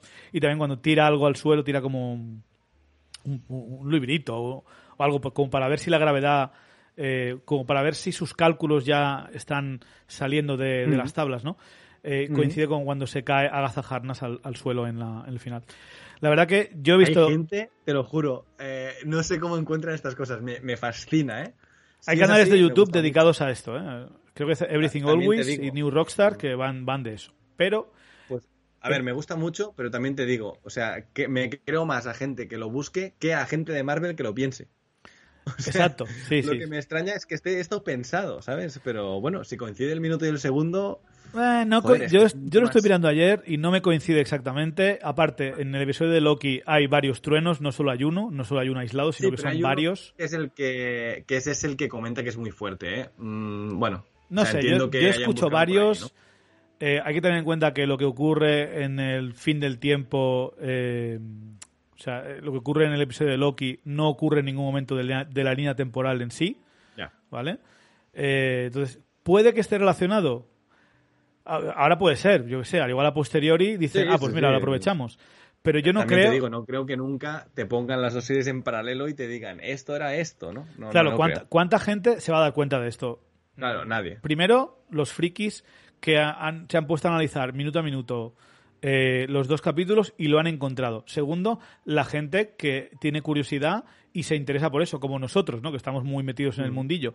Pero el 99% de la gente que ha visto WandaVision, que ha visto Loki y que va a ver las series de Marvel, te aseguro que esta teoría no la van a ver. Ni, ni lo saben ni les interesa, también te digo. ¿eh? Me parece. Hay otra teoría Espérate un segundo, Dani. de la TV... Ah, vale, vale, tranquilo. Sí, sí. Ah, lo, de eso un gilipollas. Luego comentamos. Es, otra teoría de estas locas también, ¿no? Pero yo dudo mucho que a la gente, a los guionistas, a la directora, a los, a, los editores de Loki les hayan dicho, chicos, en el último episodio, en el minuto 27 y medio, no sé cómo lo, cómo lo hacéis y cómo lo vais a hacer, pero tiene, tiene que pasar esto. O sea, tenéis que curároslo. Sobre todo porque esto viene, viene, sobre todo, tendría que venir de la génesis del proyecto, que es el guion. Entonces, eh, claro, esto antes de haber hecho, o sea, en WandaVision ya tendrían que saberlo y antes de hacer Loki ya les tendría que haber dicho, bueno, pues en el último capítulo tiene que haber algo que se relacione con esto, ¿no? Sí. Bueno, de hecho, dos momentos, ¿no? Lo dudo, lo dudo. Me parece demasiado difícil. Claro, y aparte. Eh, eso es de, de, poder hacerlo en una sola peli, que sea un rollo circular o algo así. Pero esto, para hacerlo en varios proyectos, me parece algo, bueno, que sí, que es divertido verlo, pero que no, no me parece. Sí, es curioso, ¿no? Es Cristian Pérez que nos lo dijo en, Twitter, nos habló de esta teoría. Eh, gracias por comentarla. Me, tuvo ayer curioseando la red, mirando el capítulo así un, ratillo, a ver, sincronizando los minutos y me, me tuvo curioso. ¿Es posible que sea un hecho que justamente haya coincidido y, y le hayan puesto unos efectos de sonido para que coincida más del todo y que sea chulo? ¿Es posible que WandaVision esté conectada a esta bifurcación de, del multiverso en Loki, es posible, mm. pero también hay que tener en cuenta que estas series se escriben en diferentes puntos. Yo no sé cómo de conectado está el equipo de guionistas entre ellos. Eh, hay, hay eh, guionistas conectados, ¿eh? desde Thor Ragnarok ya viene, hay un guionista que ya está en varios proyectos porque representa que lleva la coherencia entre proyectos. pero normalmente en Marvel Studios eso suele ser el papel de Kevin Feige y de los eh, productores ¿eh? ejecutivos. ¿eh? Claro, pero, pero siempre dejan como un guionista que es el que a lo mejor dice, vale, pues esto lo relacionamos para poner dos detalles, ¿no? Yo no he visto ningún guionista que esté en cada película, en cada proyecto, atando cabos. En todos, no, no, no, es en, es en grupos. Ahora te digo quién es porque, porque como estuve mirándolo el otro día, lo, lo vi, ¿eh? puede ser que, ¿eh? que, guionistas participen en varias producciones y tal, pero yo en principio lo que tengo entendido, el panel este de Marvel de el Parlamento es Kevin Feige y sus productores ejecutivos, que son los que están conectados, eh, con, los que conectan todo el MCU y se aseguran de, no, no puedes sacar este personaje aquí porque lo vamos a sacar en nuestro otro lado. O no puedes mencionar esto porque contradice lo que hemos dicho en este otro, en este otro proyecto. Eh, pero lo que te digo, el yo entiendo que es esa, esa, faena, ¿no? Es un poco el script, eh, ¿cómo se llama? El script supervisor, ¿no? El, el script. Que básicamente está allí para decir, uy, no, esto no lo saques, o este personaje no me lo menciones, o cosas así. Claro, pero teniendo en cuenta, por ejemplo, que eh, eh, Doctor Strange en el multiverso de locura la ha reescrito el guionista principal de Loki y la ha reescrito después de hacer Loki, cuando ya la terminó, mm. le dijeron, oye, ¿quieres escribir, quieres reescribir el guion de esto? Eh, no sé, una, una, cosa es añadir una escena post créditos y otra cosa es cambiarte el minuto 27 del episodio. Entonces yo esto, yo no me lo creería demasiado. Es una bonita coincidencia.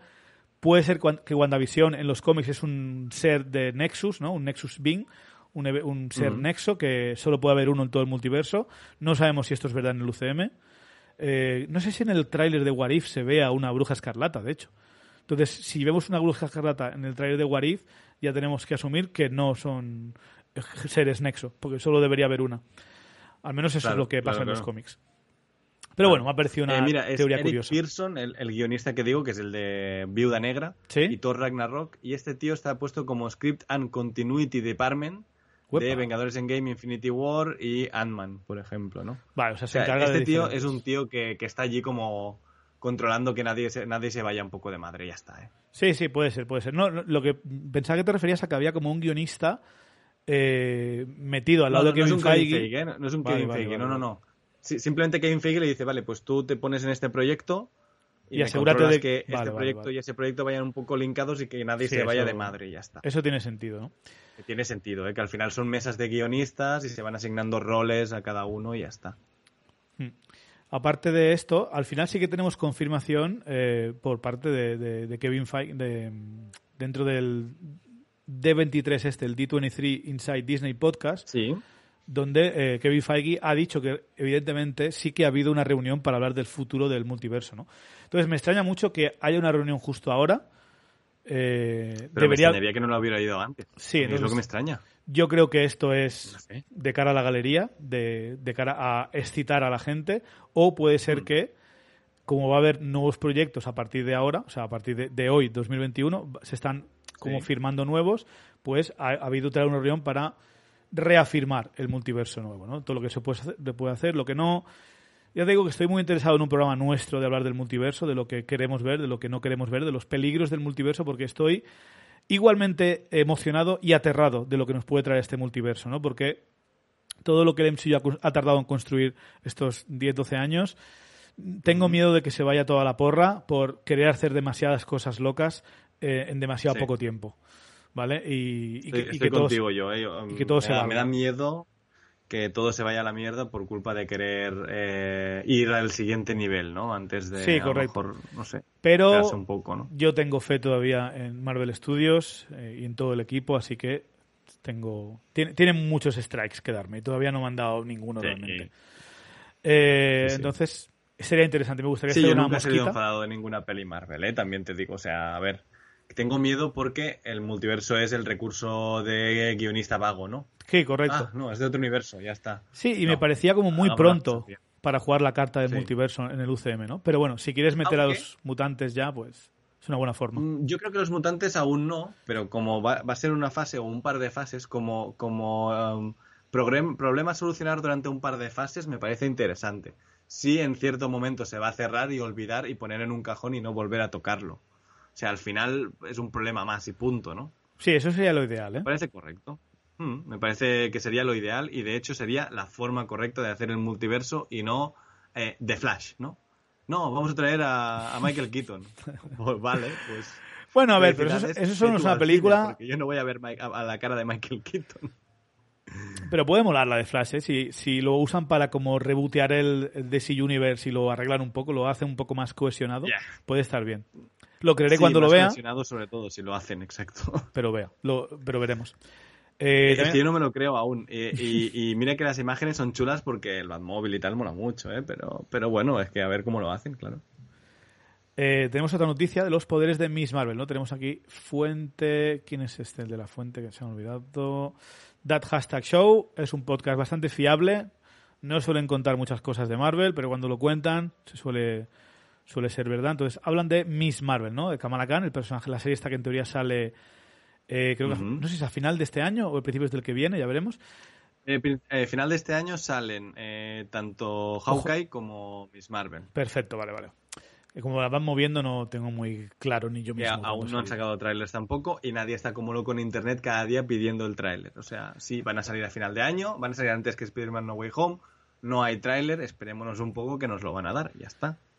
Eh, entonces, tenemos aquí el origen de los poderes de Miss Marvel. ¿vale? Miss Marvel, o sea, Kamala Khan en los cómics consigue sus poderes a través de los inhumanos, que sabemos que es una IP que de momento en el MCU no vamos a ver, y vamos a verla pero por movidas con la televisión y tal, pues no la vamos a ver. Eso me recuerda que algún día tenemos que hacer otro podcast de tema historia del UCM, porque creo que ya hace tanto años que hablamos de ello que estaría bien refrescarlo, ¿no? Pero básicamente, eh, tema inhumanos no lo vamos a ver. Había especulación de si iban a, se, eh, iban a tener sus poderes a través de mutación, de mutantes. Iba a ser Miss Marvel la, primera mutante del MCU. Pues no, resulta que a través de un rayo de energía es la que va a dar a Kamala Khan, a Miss Marvel, poderes mágicos. Lo que está vinculado, parece, con lo, las Negabands, ¿no? Las, eh, es una especie de, de brazaletes Kree, de tecnología alienígena Kree, que llevan algunos personajes eh, en, el, en, los cómics de Marvel y que está vinculado precisamente un poco a lo que es la tecnología Kree ¿no? y los rayos Kree, a cómo consigue sus poderes Miss Marvel, la original, o sea, Carol Danvers, en los cómics, ¿no? Que es a través de un rayo de energía extraño de Kree.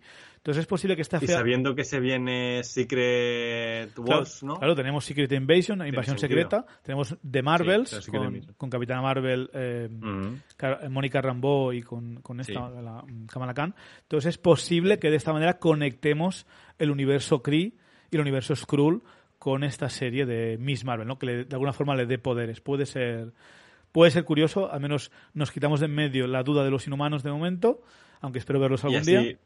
Los olvidamos y los tiramos por el váter y nunca más nos acordamos. No, de los, inhumanos. Los, inhumanos están chulos. A mí me gustan los inhumanos.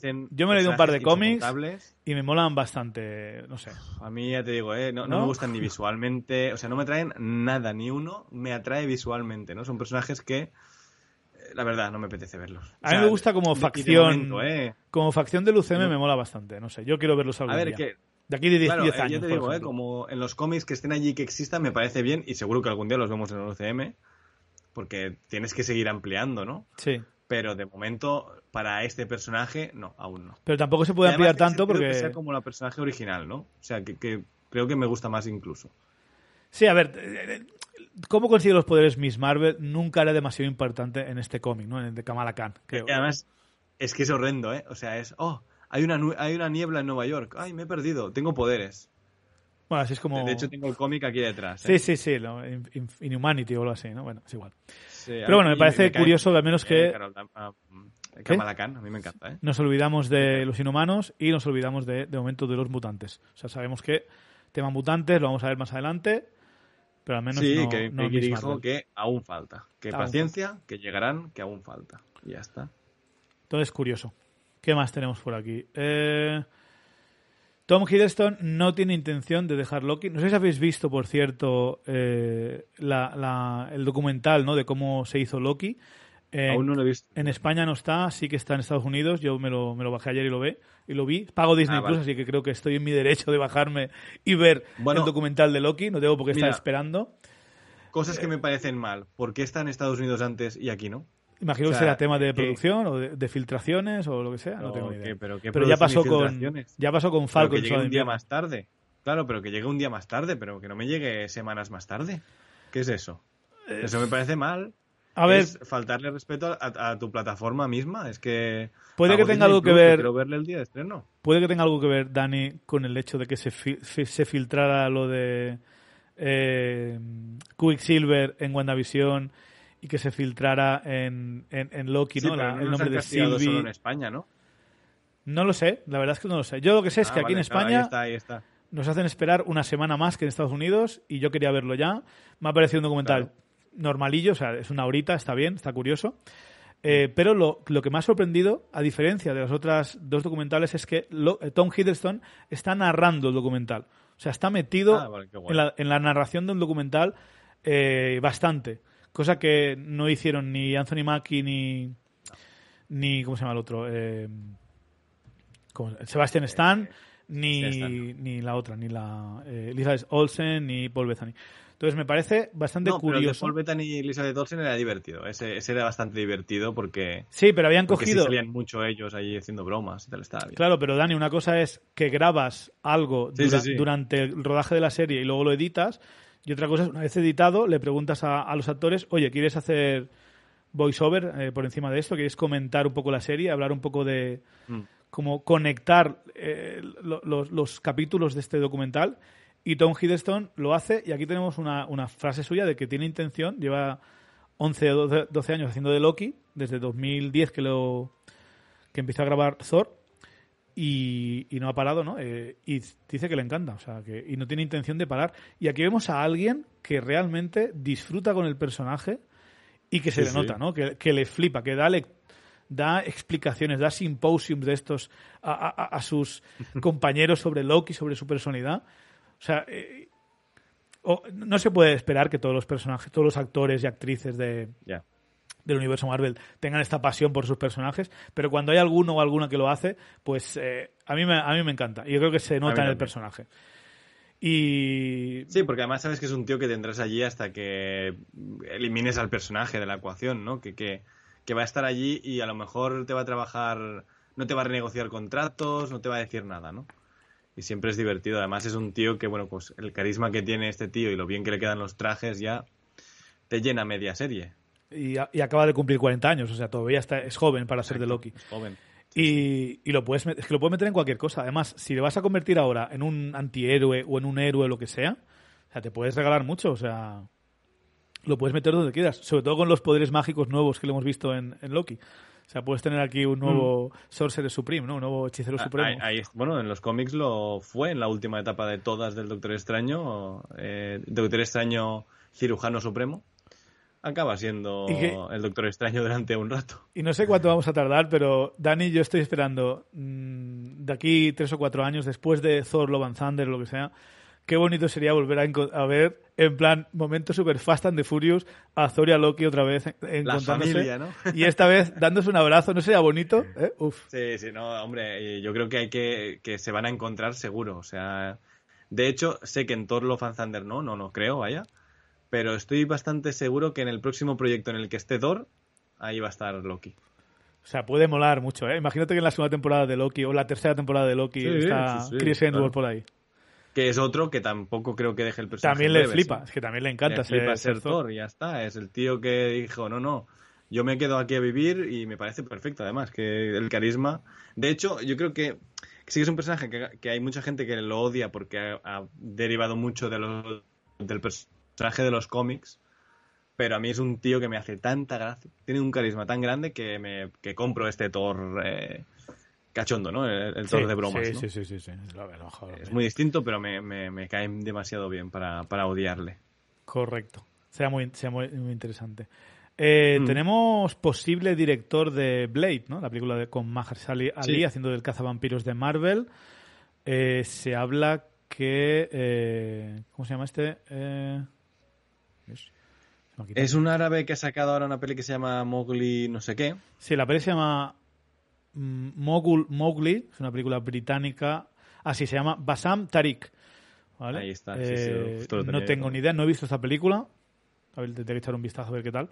Parece una peli indie esta de dramas. Es una peli indie, sí, un drama indie de, un tío que vuelve a la India y hace una especie de, road, trip y tal. Sí, pero se ve que de todos los directores y directoras que llegaron a, Marvel con su pitch de qué película tenían en mente eh, para este Blade, se ve que a Marvel les ha impresionado mucho esta versión que tiene este señor, este Basam Tariq para Blade, así que al menos aún no está firmado el contrato, pero tiene buena pinta que va por ahí. Y bueno, eh, Blade va tomando forma, ¿no? Eh, creo que empieza a rodarse el año que viene para verla en el año siguiente. Eh, que quede claro que es pura especulación, ¿eh? No sabemos si este tío realmente. Bueno, es, pero es Deadline. Eso, se dice. Es, deadline, así que. Pero después es deadline, pero no te dice de dónde ha sacado la información. claro, pero nunca te la va a decir, en teoría. Son insiders. Es lo que hablábamos antes de lo de Disney Plus, ¿no? O sea, nos tenemos que fiar por la fuente. La fuente tiene cierta reputación, es mejor que un sitio de rumores, pero peor que una declaración oficial. Pero al menos mola escuchar cosas de que Blade sigue, sigue en camino, ¿no?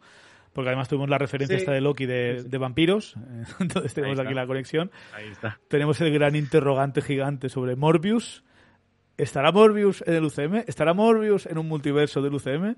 Es que a lo mejor si está Morbius en el UCM, te lo juro, me bajo de Marvel, ¿eh? me bajo del UCM directamente. No, no, no me puedo creer que eso esté... Mira, para mí Morbius... No hay acuerdo que se pague lo suficientemente caro eh, y que Disney gane el suficiente dinero como para que quieran que Morbius esté en su, en su, universo, a no ser que llegue y muere en las manos de Blade. No, mira, pero mira, Dani, yo soy como Venom, ¿no? Venom es una película que a mí me, me entretiene, me parece divertida, pero sé que es un poco mala. Pero el personaje de Venom. El personaje de Venom. Qué condescendiente Y de Tom Hardy. A ver, es que no soy muy fan de decir pelis malas, de llamar pelis malas a pelis que me gustan, porque es un poco contradictorio, es paradójico. Vale, digamos que es una peli mala que, que, me divierte. una peli mala que te entretenga y te haga reír. Sí, pero, entonces no es una peli mala, porque si me gusta, bueno, ¿no? yo qué sé, es complicado. Pero bueno, básicamente, Venom, la peli en sí, es malilla, pero yo me, la disfruté viéndola, me lo pasé bien. Y me gustó mucho Tom Hardy, ¿vale? Creo que es lo mejor de la película.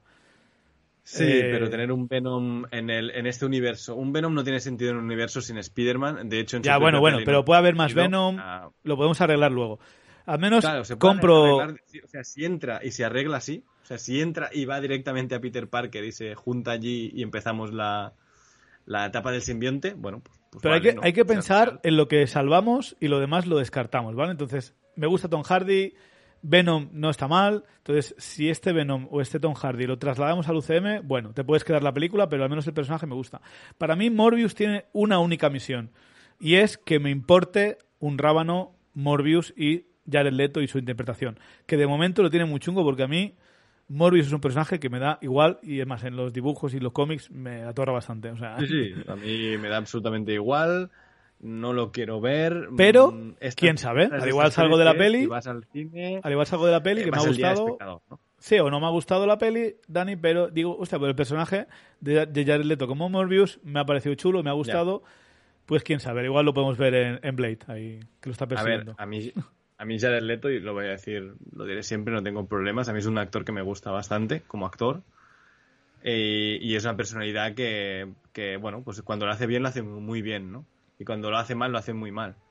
Eh, yo creo que se le critica demasiado, bien, demasiado siempre por su Joker y no creo que sea 100% culpa suya, porque muchas interpretaciones son culpa de la dirección de actores. Es que yo creo que ese, Joker, mi problema es eh, la elección del Joker, no su interpretación. O sea, yo no, yo no tengo problema, con. es la concepción de ese Joker, ¿no? El, el, concepto en sí más que el Joker en sí. Porque el Joker en sí, eh, o sea, está bien interpretado para ser ese concepto de mierda. Exacto, lo, o sea, lo que tiene que hacer lo hace bien. Eh, Exacto.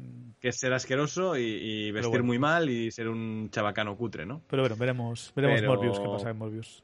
E, exacto, veremos qué pasa con Morbius. Yo Morbius ya te digo, si tiene que llegar para morir a manos de Blade y empezar Blade, pues, pues, vamos, pues vamos con, Morbius a, tope, a muerte, a, gritarle a la pantalla como si fuera Fast and Furious para luego reírnos muy fuerte cuando muera, ¿no? Quién sabe, ya veremos. Eh, el tema es que yo creo que a, Marvel, a, Kevin Feige y al, UCM no le interesa tener nada de Sony. O sea, yo creo que lo han estado evitando durante años y supongo que van a seguir haciéndolo y a lo mejor con el multiverso se han visto medio, medio obligados y por temas contractuales y tal, y lo hacen, pero lo van a hacer y se lo van a quitar de encima al final de cuando termine el multiverso. Sí lo hacen, ¿eh?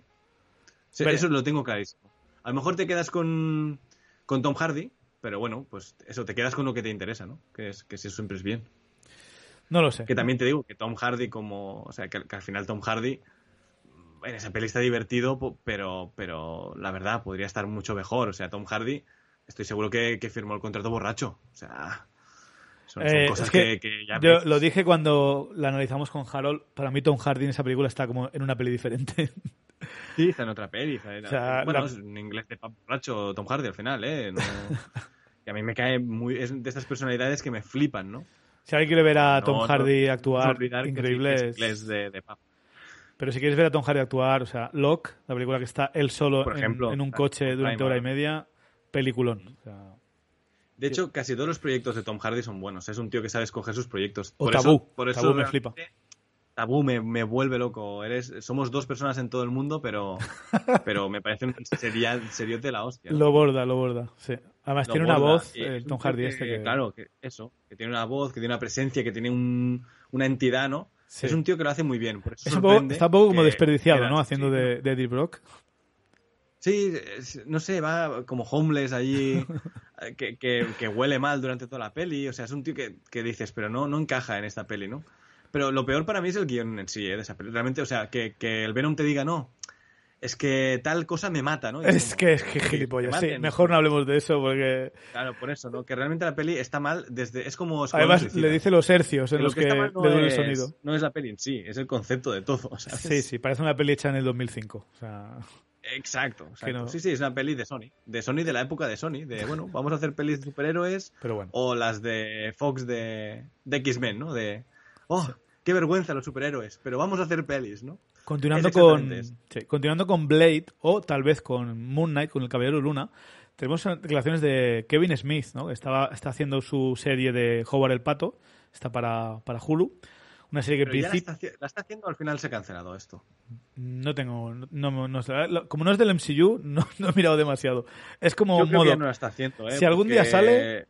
Esto le escuchaba ayer y, hablaba de que no se quiere meter en cosas demasiado grandes o trascendentes, ¿no? Y quieras que no, jugar el pato. Al final la va, a ver, mucha gente. Más gente que Masters of the Universe Revelations, ¿eh? Pero es de, es animación, ¿eh? creo, ¿no? Sí, sí, y, Masters of the Universe también, pero ¿a quién le importan los Masters del Universo?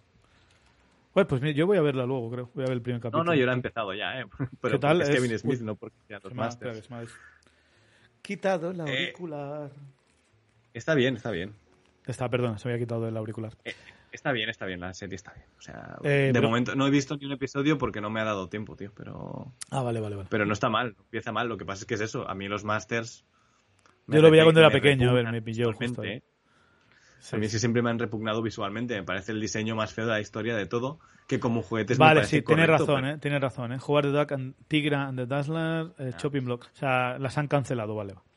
Ni me acordaba. que se cancelaron cuando, cuando Disney Plus y y tal, que era algo para, para Fox, ¿no? Sí, sí, sí. No, para, Disney, pero para cuando Hulu Marvel, Marvel Televisión era el que hacía eso. Marvel Televisión, correcto. Pero bueno, el tema es que cuando estaban preparando el, guion para jugar de Duck, eh, jugar el pato, Kevin Smith estaba, tenía ideas para usar un montón de personajes, uno de ellos siendo el Werewolf by Night, ¿no? el hombre lobo nocturno, uno de los personajes Marvel de, locos de los años 70, eh, en lo que un hombre lobo es un superhéroe, básicamente.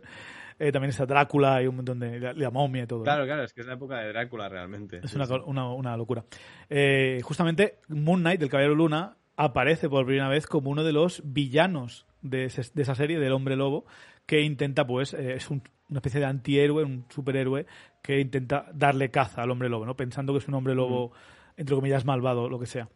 Eh, y se ve que preparando jugar el pato, pues eh, el Jeff Love, que es el que antes llevaba Marvel Televisión, le dijo a Kevin Smith no puedes usar al hombre lobo porque lo está usando la división del cine.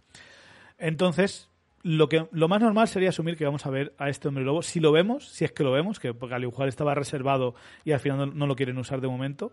Claro, es que a lo mejor eh, tienen un cupo reservado por si acaso siempre, ¿sabes? Exactamente, bueno. este no lo toques porque al igual, lo, al igual lo usamos y al igual no, pero no lo toques. Exacto, eh, lo, que no, lo que no quiero es que lo toques nunca, ya está, yo lo tengo reservado y si yo nunca lo toco, pues os jodéis todos, pero... Correcto, entonces pero por si, acaso vamos a ver, lo gastamos. Si vamos a ver licántropos, si vamos a ver hombres lobo, y en, este, en concreto este personaje o será o en, o en la película de Blade, que tiene que ver vampiros, y nuevamente los vampiros, si quieres ser vampiros, que es el hombre lobo, ¿no? Van de la mano. Y, O también en, en, Moon Knight, ¿no? En Caballero Luna, porque podría estar relacionado, porque tienen el, origen en el cómic en común. Quién sabe si a lo veremos. Mejor sale una nuevo, un nuevo microverso, entre comillas. De terror, ¿no? claro, el, que junta precisamente Blade y, y Moon Knight, ¿no? Y a partir de ahí pues tenemos... Los Marvel Knights, los, los, Marvel Knights, que son estos superhéroes un poco sí. bajeros, ¿no? Moon Knight, Blade, Punisher, Daredevil, eh, que se unen, pues está el Hombre Lobo por ahí. ¿Quién sabe si vamos... Y Ghost Rider, por supuesto, el motorista claro, fantasma. que Ghost Rider, por ejemplo, es otro personaje que sí han gastado.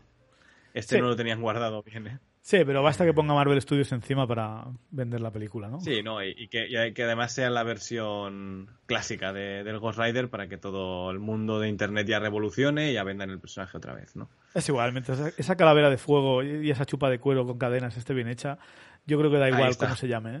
o, qué cara tenga cuando se le apague la cabeza. No, sí, que a lo mejor te hacen la, versión nueva de la que salía en Agentes de Chile, el, es que no me acuerdo cómo se llama, el actual. Robbie Reyes, Diego Luna, no me acuerdo quién. Robbie Reyes, correcto, sí, Robbie Reyes. El actual Ghost Rider. Con el coche. Pero, te, pero exacto, pero visualmente es eh, el, clásico, vete a saber, ¿no? Sí.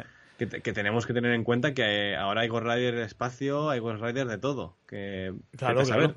Es que... Y que han sido etapas buenas, además, ¿eh? Que la gente habla bien de esas etapas. Lo que tenga más sentido, tío. Si viene un director, una directora, un guionista, un guionista, lo que sea.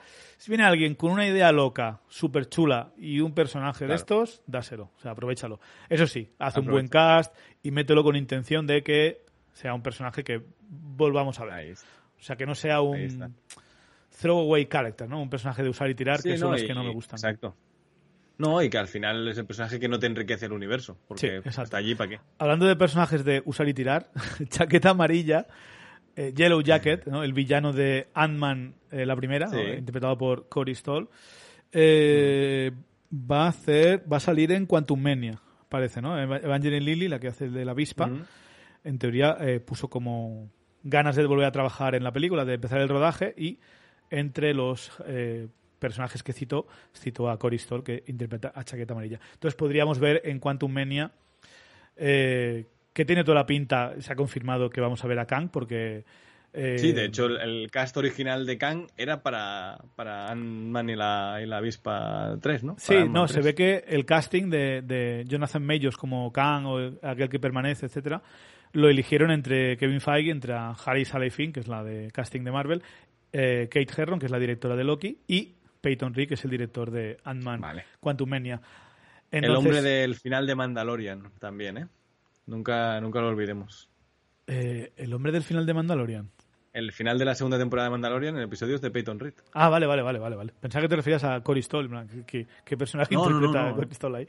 No, no, no. Cory Stoll, bienvenido otra vez. Sí, yo lo conozco de... Igual, ¿no? De Strain y de House yo también, de Strain. sí, yo de Strain, ¿eh? Básicamente. A mí es donde se... Cuando tenía pelo... Buen pelu... No, es un pelucón, ¿eh? Lleva un pelucón. Ah, ¿es pelucón? Sí, ah, sí, vale. Pues, pues empieza la serie con pelucón y a mitad de serie se lo quita y y ya está, ¿no? Porque llegará un momento, oye, me puedo quitar la peluca ya que todo el mundo sabe que, no tengo pelo y, qué más da, pero bueno. Seguro, seguro. Eh, bueno, pues yo qué sé, chaqueta amarilla en Quantum Mania tiene todo el sentido del mundo. Si vamos a ver en Quantum Mania otras dimensiones, otras otros timelines, pues al igual vemos un chaqueta amarilla que esta vez eh, es mejor villano. Sí.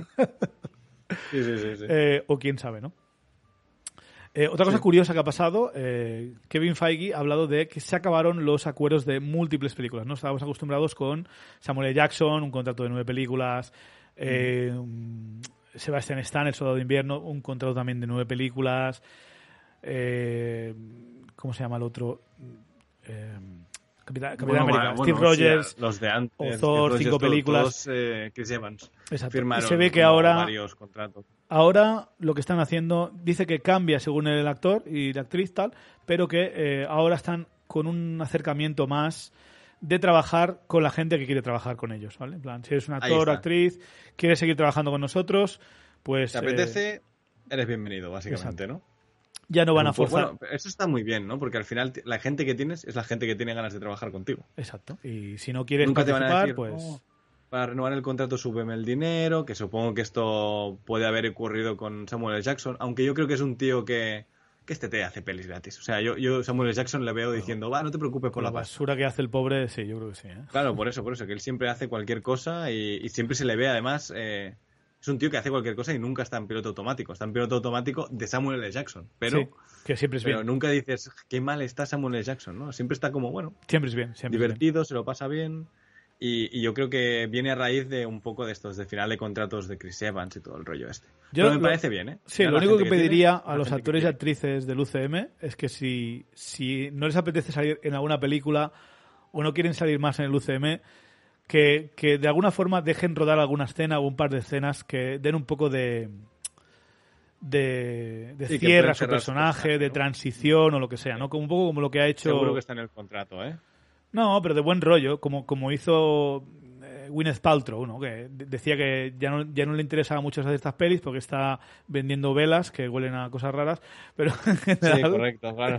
eh, al menos de Yuppie fumando porros 24/7, pues Al menos eh, sí, a ver, no me lo mira mucho, pero sé que sé que tiene como unas ideas un poco así. Hay un documental en Netflix que os recomiendo encarecidamente, pero no la vais a volver a ver igual. Yo os aviso, oyentes. Pero básicamente, al menos Gwyneth Paltrow dice, bueno, no voy a salir en demasiadas pelis, pero si queréis usarme para cerrar el arco de, de, Tony Stark o lo que sea, pues salgo, ¿no? Un poco para arreglar el UCM, pues al menos así, pues me parece bien. Que de repente Chris Hemsworth dice, ya no quiero ser Thor nunca más, pues eso, le metes aventuras en otro sitio, no le vemos nunca, pero ya está. Pero al menos que no quede que no tengas que ver a, otro personaje decir, sí, no hemos visto a Thor de hace un tiempo porque se fue a hacer esto. Que, no quede tan cutre. Eh, más que nada. Se fue a por tabaco y, no volvió, ¿no? Sí, dos puntos. Dos puntos más y terminamos, Dani. Eh, no sé si habéis visto la película esta de Free Guy que va a salir en breve en creo que también es en tengo pase de prensa y tengo que confirmarlo esta noche ¿cómo se llama en castellano esta película? Eh, creo que en Free Guy ¿eh? Free Guy también sí sí sí si, alguna vez hay una película que traducir el... título era esta pero bueno eh, este personaje ¿no? que está como en un mundo de videojuegos y tal sale un nuevo tráiler y de repente vemos que Deadpool y Cork ¿vale? ambos poniendo las voces de Ryan Reynolds y Taika Waititi que también sale en la película esta, pues están viendo el tráiler y vemos que tienen un debate sobre lo que les ha parecido, ¿no? Y Cork dice una, una coña y Deadpool acaba diciendo eh, prefiere el mundo oscuro, donde no sale Cork. eh, básicamente, no confirmando, pero sí dando un poquito de, ¿no? Un, un, un aperitivo de lo que puede llegar a ser este Deadpool dentro del UCM, ¿no? Quién sabe si podríamos llegar a ver en futuras promos a Deadpool hablando con otros personajes del UCM, ¿no? Como, como el Alligator Loki, como el Caimán Loki. también tiene sentido porque Taika Waititi está en la película, es el villano de la peli de Free Guy, ¿no? Entonces, bueno, pues tiene sentido, ¿no? Pero, pero yo creo que ya es esa reunión que tuvo hace tiempo Ryan Reynolds en Marvel, etcétera, etcétera. Creo que aquí es cuando empezaremos a ver cositas de Deadpool eh, y en algún momento se introducirá, pues seguramente en el multiverso, y este, y este sí tiene sentido que se introduzca en el multiverso. Y encima que pueda hacer comentarios de eh, derechos y cosas así. Sí, sí, yo es que tengo más ganas de ver a Deadpool en otro proyecto que no sea el suyo que en su propia película. Porque creo que. Eh, exactamente. Creo que puede ser como la ardilla de, de, Ice Age. O sea, puede ser lo mejor. o sea, lo más divertido. A lo mejor es un tío que le, vas un día a grabar, ruedas como cinco o seis escenas y la vas poniendo en series, pelis, random, ¿no? Y, te va llenando huecos o escenas postcréditos o mm, promociones y algún día pues ya tendrá su peli, ¿no? Pero que yo lo veo más al principio como promocionador del UCM que no pase pero bueno, también lo tenemos, es un personaje que ha estado en grupos como X-Force eh, o, o en un grupo muy codiciado por este podcast, sobre todo por mí, que los, los Thunderbolts. También ha estado en los Thunderbolts Deadpool. ¿Quién sabe, no? Y parece que se acercan, claro. Exacto. ¿Quién sabe si podríamos llegar a ver a, a esto? Ah, no hemos comentado antes la teoría estúpida esta de que en inglés la, ah, la TVA. el logo de la TVA al revés es Val, ¿no? De la condesa Val. Valeria de Fontaine, ¿cómo la de los... Elaine de, de, Seinfeld, sí. Exacto. Julia Lee Dreyfus. Pues no sé. Eh... Pero bueno, esto lo ha visto un tío y le contestó Marvel. Bueno, eh, gracias, pero nos acabamos de dar cuenta nosotros. O sea, Exacto, que muy bien, pero que no. Sí, sí, ya está. Y por último, vamos a acabar este podcast con algo un poco negativo, que es que eh, Disney dice que no tiene planes de sacar las series de Disney Plus ni en Blu-ray, ni en DVD, ni en 4K, ni nada. O sea, básicamente si quieres ver las series de Disney Plus o las pirateas, guapo, o eh, te suscribes a Disney o pagas Disney Plus, ¿no? Pero me parece ridículo porque al final eh, una serie... O sea, no, no creo que cueste nada hacer unos steelbooks bonitos y enviarlos, ¿no? Al final... Yo. O incluso por, por pedido, ¿no? Que fuera, bueno, pues edición limitada, ¿no? Y, sí. Y, los, y lo harán, y lo harán Dani, y lo harán en packs. Packs de eh, toda la fase 4, todo el MCU, y te meterán ahí claro, ese es el tema. Si, si tiene que haber packs de fases, hay que incluir la serie, porque forma parte de la fase. Te lo meterán ahí, te lo meterán ahí por narices. Pero bueno, a ver, pues en España, por ejemplo, Disney no saca los, eh, las películas en 4K, de nada. Ni de Marvel, ni de Disney, ni de nada. Aunque me parece bien, ¿eh? Porque, va ya, ya, ves tú. O sea, el 4K ahora mismo... El formato físico está muriendo, la verdad. Y aparte, el, los discos en 4K... por tenerlo que por, que por verlo, ¿eh? eh yo prefiero ponérmelo en Disney Plus y, y tener la peli en físico. A ver, se ve mejor en físico, pero también es que el 4K en físico es la mayoría es mentira. Eh, es 2K, como mucho, es, es rescalado. O sea, es rescalado. Si al menos fuera original. Yo ponerme la tele en mi casa que no tengo una pantalla de cine pero el día que tenga una pantalla de cine y viva en Los Ángeles, pues ya, pues ya tendré una pantalla de cine, ¿no? Ya me compraré el original, ¿no? Allí el rollo original como Tarantino. Hasta ese momento, Blu-ray me parece correcto. O Disney Plus. Correcto. Pues ya está, hemos terminado la noticia. No sé si quieres comentar algo más, Dani. Eh, no, yo creo que no. Yo creo que hemos cubierto mucho. Bastante, sí. Ahora es cuando tenemos que añadir. Cuando sale el tráiler de, de Y nos, y nos jode todas las teorías, pero bueno. Vamos a esperar que no. La semana que viene esperad nuestro análisis completo de la serie de Loki, hablando de la producción y el equipo y la valoración en general de lo que más nos ha gustado y lo que menos nos ha gustado. Y nada, yo soy Chevy, es el que os escuchéis. Recordad que podéis escuchar y ver al podcast de Dani, de Segundo Desayuno Podcast, en Twitch, en iBox, en iTunes, en Apple Podcast, en YouTube, ¿no, Dani? Sí, en todas partes. En YouTube eh, últimamente estamos un poco descolgados, no estamos colgando los programas, pero ahora me pondré yo también a hacerlo. ok, pues nada, podéis escuchar su podcast sobre cultura popular y noticias de cine en general. Y a nosotros recordad que nos podéis escuchar eh, en todas las plataformas de podcast. También estamos en YouTube, aunque en YouTube de momento nos vamos a centrar en comentario y análisis de películas y series, no tanto en, los podcasts estos de noticias y eso, porque así me lleva menos trabajo, la verdad. Y, podéis contactar con nosotros en, eh, en, Twitter, en arroba Marvel Studios NS, en Instagram en arroba Marvel Studios Noticias y por email en marvelstudiosnoticias arroba gmail.com. Dani, gracias por estar con nosotros. Gracias a ti, Chevy, y un saludo y un abrazo fuerte a los oyentes. Y a ustedes, damas y caballeros, ha sido un placer que nos escuchéis. Yo soy Chevy. Nos veremos en la próxima. Un saludo.